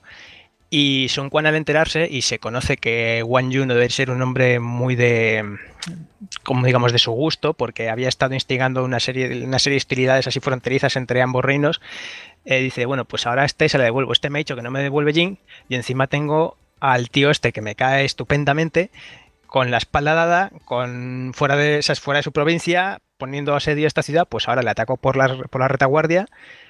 Y efectivamente le atacó por la retaguardia, acabó con su ejército, capturaron a Wang Yu, lo ejecutaron, recuperaron Jing, o sea, fue una derrota, un batacazo espantoso para Su y se quedó Su, como diríamos, confinado a la zona montañosa al oeste. Y la provincia de Jing la, la recupera Wu. Y después de esto Claro, habiendo perdido, porque Wang Yu era el hermano jurado de, como hemos comentado al principio, de, Liu Bei. Claro, Liu Bei cuando se da cuenta de que se acaban de cargar, o sea, no solamente ha perdido Jin, sino que encima la han traicionado y se ha encargado a su hermano jurado, dice, no, no, ahora toca expedición punitiva. Y encabeza una expedición punitiva en el 221, que bueno, tiene unos éxitos iniciales, pero al final se, se estampa contra Wu, pierden una batalla decisiva y se tienen que volver con el rabo entre las piernas. Y está la, de, la derrota y un poco como, como comentabas tú, ¿no? Que, que pierden la energía después de la gran batalla y en el 222 se muere Liu Bei. Es hecho, es con el espíritu roto, como dirían. Lo, de siempre, ¿no? Pi- Pierden como su objetivo y la Y se va a la porra todo, ¿no? en fin. Mm, bueno, mm, ¿queréis comentar algo de algo más? eh, de conclusiones, Ricardo, mm, de, de este conflicto. Mm, ¿Qué es lo qué es lo que podemos concluir de consecuencias? ¿Alguna conclusión personal que tengas tú? Bueno, es que la conclusión en sí eh, es la que hemos estado diciendo. O sea, es- es- esta batalla permite que se formen los tres reinos, sobre todo el, el caso del reino de Shu, eh, cuando Liu Bei se, se adueña de, de la provincia de, de Jinzhou, o de la parte que, le dejan, que le dejan adueñarse, porque entonces ya tiene una base por fin sólida con la que puede conquistar otro territorio y con la que es difícilmente amenazable porque si le ataca a Sun Quan le puede decir a Cao que le ayude y al revés, si le ataca a Cao Cao pues vuelve a, con su ali- aliado de antes y, se supone que lo, que lo podrían derrotar. Entonces la posición de Liu Bei es la que se ve muy mejorada después de la batalla del acantilado rojo. Sí, porque antes estaba como, como vamos, como... Bueno, era un paria porque iba de un lado a otro prácticamente, el pobre hombre, ¿no? No, tanto como un paria, es una exageración, pero eh, la verdad es que lo iban acogiendo de aquí, por, de aquí para allá, pobre hombre, ¿no? Eh, y bueno, sí, es verdad, eh, eh, podríamos decir que es el gran ganador, porque Sun Quan más o menos mantiene su status quo, pero Liu Bei se ve reforzado y el que sale mal claramente es Cao Cao, que su, su plan pues no, no prospera. Tony, que poco más puedo añadir. Realmente batalla decisiva. eh, ya la expansión de Cao Cao ya no puede ir más hacia el sur. Lo he hecho momento de origen de los tres reinos y, y bueno, y una y, y el- uno de los capítulos quizá más entretenidos de una historia tan épica como es el romance de los tres reinos. Victoria decisiva. De hecho, a mí que me gusta meterme siempre en la Wikipedia a ver cómo lo califican, ¿no? como a ver si estoy de acuerdo con la opinión del jurado. Eh, también lo califican como victoria decisiva. Mm. En fin. em, bueno, pues eh, genial. ¿Queréis que pasemos a la bibliografía? Como quieras, sí. Yo tengo Pues dos venga. aportaciones. Pues venga, vamos a ella sin más dilación. Ya sabéis que la bibliografía viene de manos de Ediciones Salamina. Bueno, obviamente lo tenemos que decir. eh, lo primero que tenemos que recomendar, ¿no? Eh, bueno, es. No, la película no. Es el romance de los tres reinos. no, sí, sí. No, no queda otra. Que habías comentado, eh, Ricardo, eh, que por cierto, tú eres traductor de- del romance de los tres reinos, ¿no? Sí, sí. Estoy Entonces- ahí lentamente terminando de traducir la novela. poco, poco a poco. Que, esto es un trabajo que ha, mm, que ha sido a lo largo de siglos, es decir, no la traducción me refiero, mm, por favor que no sea así, ¿no? Eh, pero, pero sí eh, su elaboración. Eh, Por, por lo tanto, no es obra de una sola persona, obviamente. No, porque luego Wanzon, eh, o sea, acaba la, acaba la novela y se hace tan popular que enseguida que, eh, se crean diversas, ve- diversas versiones. Una, una de ellas, de hecho, está, está en España. No sé si lo hemos mencionado ya. Mm, No, no, no, yo creo que no. no Pues sí, una, una de estas versiones ilustrada eh, del siglo XVI llegó a España. Había unos monjes que, que fueron a, a China desde, desde, las, desde las Filipinas. Y eh, está en, en la biblioteca del Escorial. Está ahí desde el siglo XVI. ostras, qué obraza. Le gustaba enseñarla. Oh, qué bueno, qué bueno. Eh, pues no, ni idea. Mira qué curiosidad. Fíjate. Em, bueno, pues, hombre, pues eh, recomendar para que se lo quiera leer. Poco a poco está siendo traducida, pero tenemos una buena noticia, ¿verdad, Ricardo? Sí, que. La habíamos prometido decir al principio del programa, ¿eh? ¿Ah, sí? Sí, sí, sí, sí. Al principio habíamos dicho, tenemos una noticia, ya la diremos en la bibliografía. pues es el momento. Pues sí, sí, tengo, tengo una noticia que, que además coincide exactamente con el tema del, del- programa. Que el, mes que viene, en, en junio, se, va a publicar eh, por la editorial Esfera de los Libros eh, los capítulos eh, de la parte de Acantilado Rojo.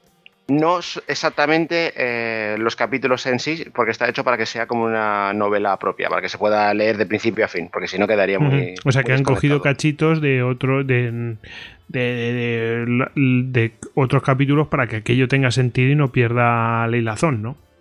Eh, sí, lo que, lo que yo he hecho es. eh, he cogido. He cogido un poco ejemplo de la, de la película de, de- de John Woo. Un poco, so- eh, solo. O sea, entonces he cogido lo que, es, eh, lo que son los capítulos que corresponderían a, a la batalla y le he añadido un- unas cuantas partes que para que crear completamente una historia, pero como si fuese realmente que hubiese sido escrito así. Bueno, vamos a ver. em, ya que has mencionado mm, eh, la, la película esta de. Bueno, eh, Tony quería mencionar algo antes de que habláramos de otra cosa. A ver, más que nada para acceder al trabajo de Ricardo de traducción tenéis varias opciones. La primera sobre todo por su Patreon. eh, en función de la aportación que hacéis os lo puede os puede pasar el libro por ebook que lo puedes conseguir desde Lectus si no recuerdo mal desde la editorial desde el portal online de la editorial Gigamesh Ricardo me puede rectificar Sí, sí, desde, desde Lectu lo, lo mando con el Patreon. Lo puedes conseguir también propiamente desde Lectu. Y además también si tenéis eh, Kindle y estáis con el Kindle Unlimited, también podéis conseguir los libros desde allá. Que es otra opción que tenéis ahí por si os O interesa. sea que, que en libro electrónico a tope, ¿no? Sí, fue con lo que empecé, de hecho, eh, con esto de la, auto, de la autopublicación, aunque ya no está en Kindle Unlimited, me lo retiraron, pero si tienes Kindle lo puedes comprar igualmente, simplemente no, no está en esa, en esa opción. Ah, vale. Y, y aseguraos de comprar el correcto, porque me- si no recuerdo mal, alguien cogió tus textos y los publicó también por su lado, para mirar de monetizarlos por su otro. Vale, lo que podemos hacer es. Sí, al cabrón. eh, eh, vamos a. ¿qué, qué os parece si. Bueno, nosotros vamos a colocar el, el enlace correcto, ¿vale? Vamos a intentar que sea así, porque bueno, a veces eh, Amazon es un poco puñetero, pero vamos a preocuparnos de poner el que es correcto y de esa manera facilitárselo a todos los oyentes. El que quiera ir a la información del, del podcast, ahí les va a aparecer, ¿vale? Y, y de esa manera pueden acceder a la versión que está traduciendo Ricardo.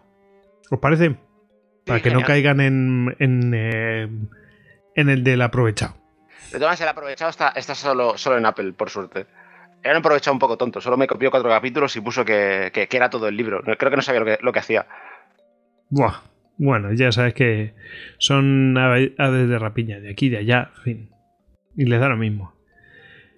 Bueno, mm, vamos con la película de John Woo, El acantilado rojo o, Red, o Redcliffe, o Re- Redcliffe o Redcliffes, no me acuerdo. Pero bueno, aquí se tradujo como El acantilado rojo. Eh, la película de John Woo Mm, No me acuerdo bien de qué año era, pero vamos, tampoco es muy, muy antigua, es del 2000 y pico, ¿no? 2008, creo. A ver, voy a consultarlo. Pues eh, tu, tu, tu, tu, sí, 2008, eso es. Y bueno, y, a ver, el que quiera ver la película cuenta todo esto pues un poco más peliculero y tal y, bueno con pues con la forma de hacer cine que tienen los eh, lo- los chinos y bueno mm, eh, también es de otra época eh, hay recursos que cinematográficos que los ves ahora y dices "Jo, esto está desfasadísimo pero claro bueno es lo que también les gusta a, los chinos están en ese momento no y bueno pues irán evolucionando no y bueno, de esto precisamente hablamos en el eh, Violento de Goyix de 18, en la batalla de los acantilados rojos. Eh, el acantilado rojo es la batalla, pero contada por la película. Comentamos la jugada. Recordad que este, ese capítulo es de para mecenas. No es eh, libre, ¿no? Y bueno, aquí Tony había traído más. He buscado más por la parte de la podcastfera. Y en inglés, el que es más destacable sería Three Kingdoms Podcast, donde está toda la saga resumida en diferentes capítulos de podcast. Ahora han acaba- acabaron, me parece que a mediados de 2018, o sea, tienen bastantes capítulos. Eh, y ahora han empezado con otra con otra saga, con otro clásico de literatura china. Si no recuerdo mal el nombre, a la orilla del río, en inglés es The Water Margin, a la orilla del río, así, una historia también de, forajidos y así. Después, ah, otro empleado allí, pues para un poco preparar y poner un poco antecedentes con el tema, es el podcast de Radio Warner, el famoso Warner, aquí Gary Brecher, aquí John Dolan, eh, que con un colaborador eh, de origen, bueno, americano de origen chino, Calza, que ahora ha montado su propio podcast, que es Silk, and, Silk- and Steel, eh, Seda y Acero, un podcast sobre el tema de la ruta de la seda y el lejano oriente en inglés. Hizo un capítulo sobre el romance de los tres. Pasa que este solo está disponible por Patreon. Y después, pues bueno, no olvidar pues, que el- eh, Carlos ya colaboró anteriormente con otro podcast, con nuestros compañeros de Antena Historia, concretamente en el número Sí, señor. 44, donde eh, con el título de China, el romance de los tres reinos, pues aborda en este caso el conjunto de, de la saga, de la novela, bueno, de la historia del romance de los tres reinos. Ujú.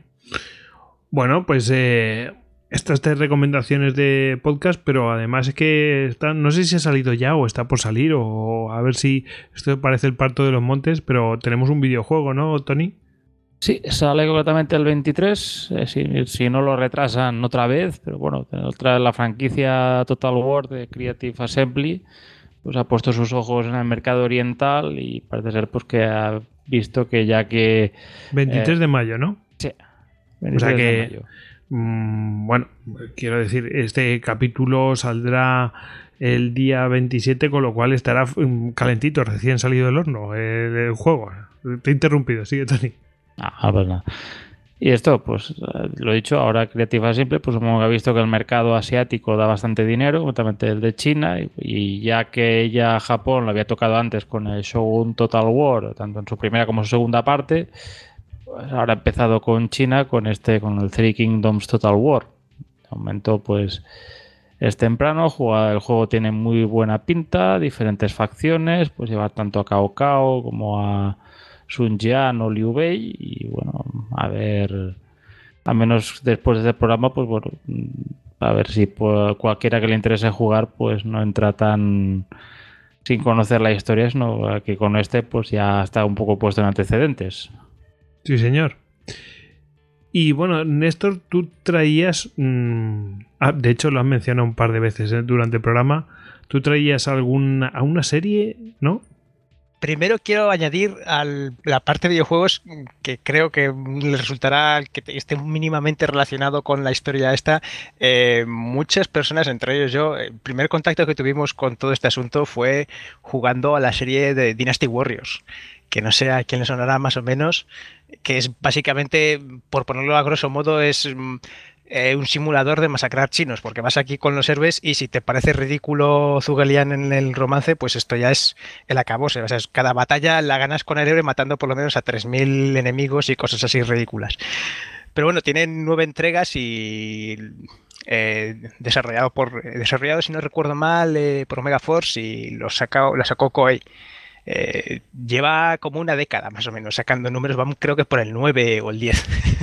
O sea, Estas tiene, tiene éxitos eso de masacrar, ¿no? Sí, sí, con, sí. con héroes. Después a la fórmula le han salido copias ambientadas en otros en otros fregados, pero vamos, este es el, la saga original y yo creo que bastante gente tendrá su primer contacto con esto a través de esta serie de, de juegos.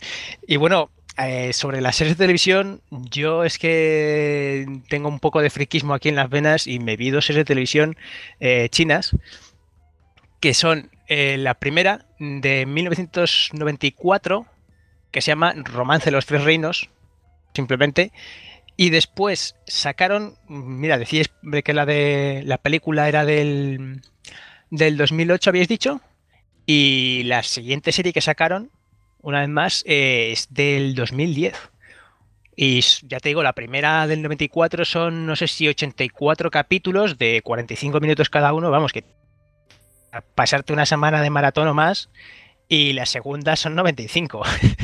Entonces, tenéis ahí metraje para mm, inyectaros la, la historia en vena cantidad. Bueno, hacen una vez, una vez más hacen interpretaciones y cogen un poquito cosas con pinzas, otros no. De hecho, en, en la segunda, en la, en la moderna del 2010, eh, hubo un poquito de polémica porque algunos cachos de la historia como que hacían un poco más bien lo que querían con ellos. Pero bueno, ahí están. Sí, adaptaciones ahí a tope, ¿no? Sí, sí, sí. Bueno, pues eso para el que se quiera adentrar en aquello, ¿no? Es un mundo tremendo. Eh, Yo te también tiene- quiero hacer un, un par de aportaciones. Dale, dale, Ricardo.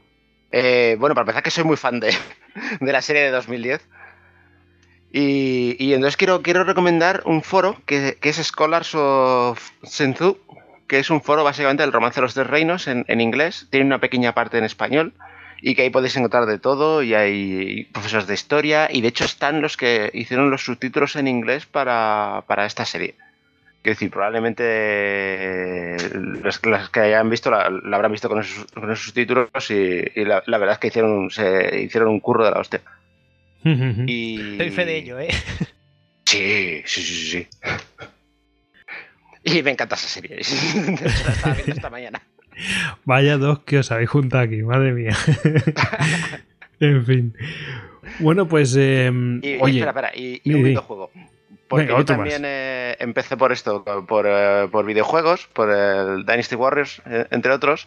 Y estos mismos de Koei, ya antes de esos, ya habían hecho otros simuladores sobre el romance de los tres reinos, sobre la parte más diplomática, táctica, que son Romance of the Three Kingdoms, que van por el 13, creo ya. No sé si salió el 13 hace Joder. tres años, así. Y que están muy guapos. Tienes la parte diplomática, la parte de los combates, el, fuego. En, en los primeros tenías hasta la dirección del viento. Para cuando prendías, querías prender fuego al enemigo para ver si te, si te, quemabas tú o se quemaba el otro. Joder. eh, Bueno, eso está bastante avanzado, pero es muy. Intentar imitar, ¿no? Lo que sucedió, ¿no? O. o, mm, mm, vamos, lo que se mm, eh, presume que sucedió. Eh, bueno, pues eh, ahí quedan las recomendaciones de bibliografía. Y bueno, la ya. última, la última. Venga, Porque otra, venga, este mes- esto hay aumenta, aumenta. Justo este mes hay una película que ocurre en la época de los tres reinos que es Sombra de Zanjimu, que la estrenan el día 17 de, de mayo. Pues otra más, otra peli más, ¿no? Joder, qué bien. Bueno, pues eh, esa, esa a lo mejor cae, ¿no? Es lo, lo habitual. Eh, además que nosotros somos muy dados eh, en mi familia a ver alguna cosa de estas los domingos por la tarde. eh, a falta de alguna peli rara, pues, pues vemos cosas de estas. No hay más. Bueno, pues ahora sí que si no, ya más bibliografía no tenéis. Hemos recomendado cosas muy frikis, ¿eh? Bueno, pues antes de terminar, por supuesto, tenemos que dar gracias a todos los oyentes que nos escuchan, nos comentan, nos dan, nos valoran. Y, pero en especial tenemos que dar gracias a los mecenas, a nuestros patronos. Pero debemos hacer hincapié eh, sobre todo en los que nos han producido este programa, que son los patronos héroes de las Termópilas, Daniel y Cristian Carrillo, y Cristian Carrillo, el ecuatoriano, en Tokio. Bueno, pues chicos, hemos llegado al final. Nos vamos a despedir. Mm, Vamos a darle las gracias aquí a Ricardo Cebrián Salé. Ya sabéis, lo podéis encontrar en eh, su página web tresreinos.es y en Twitter también lo podéis encontrar como arroba tresreinos.es.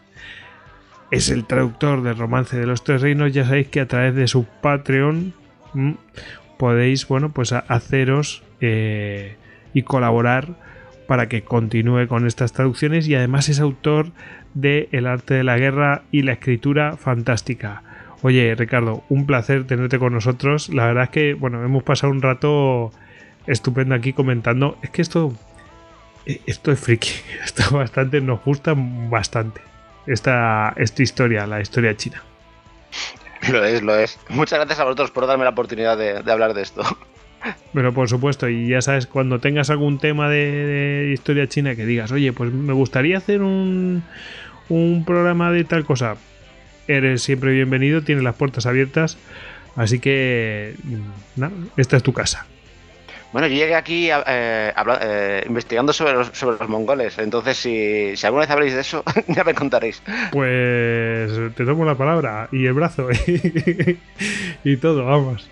Así que lo, lo iremos preparando porque además es una cosa muy recurrente, muy recurrente eh, eh, la, la invasión de estos pueblos nómadas. En el caso, bueno, están los mongoles que son los más famosos, pero hay un montón de ellos que, bueno, en la historia de China es eh, recurrente. Néstor creo que lo menciona durante el programa, pero es que es así. En fin, es normal. Eh, Además, aprovechamos también para despedir a Néstor. Buenas noches, Néstor.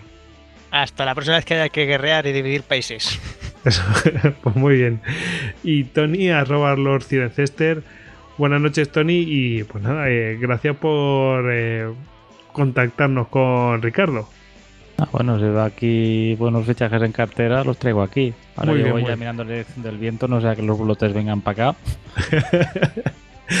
esperemos que no, esperemos que no y que, que se volteen, ¿no? Eh, que nunca se sabe eh, si, si es magia, si es previsión meteorológica, quién sabe, en fin.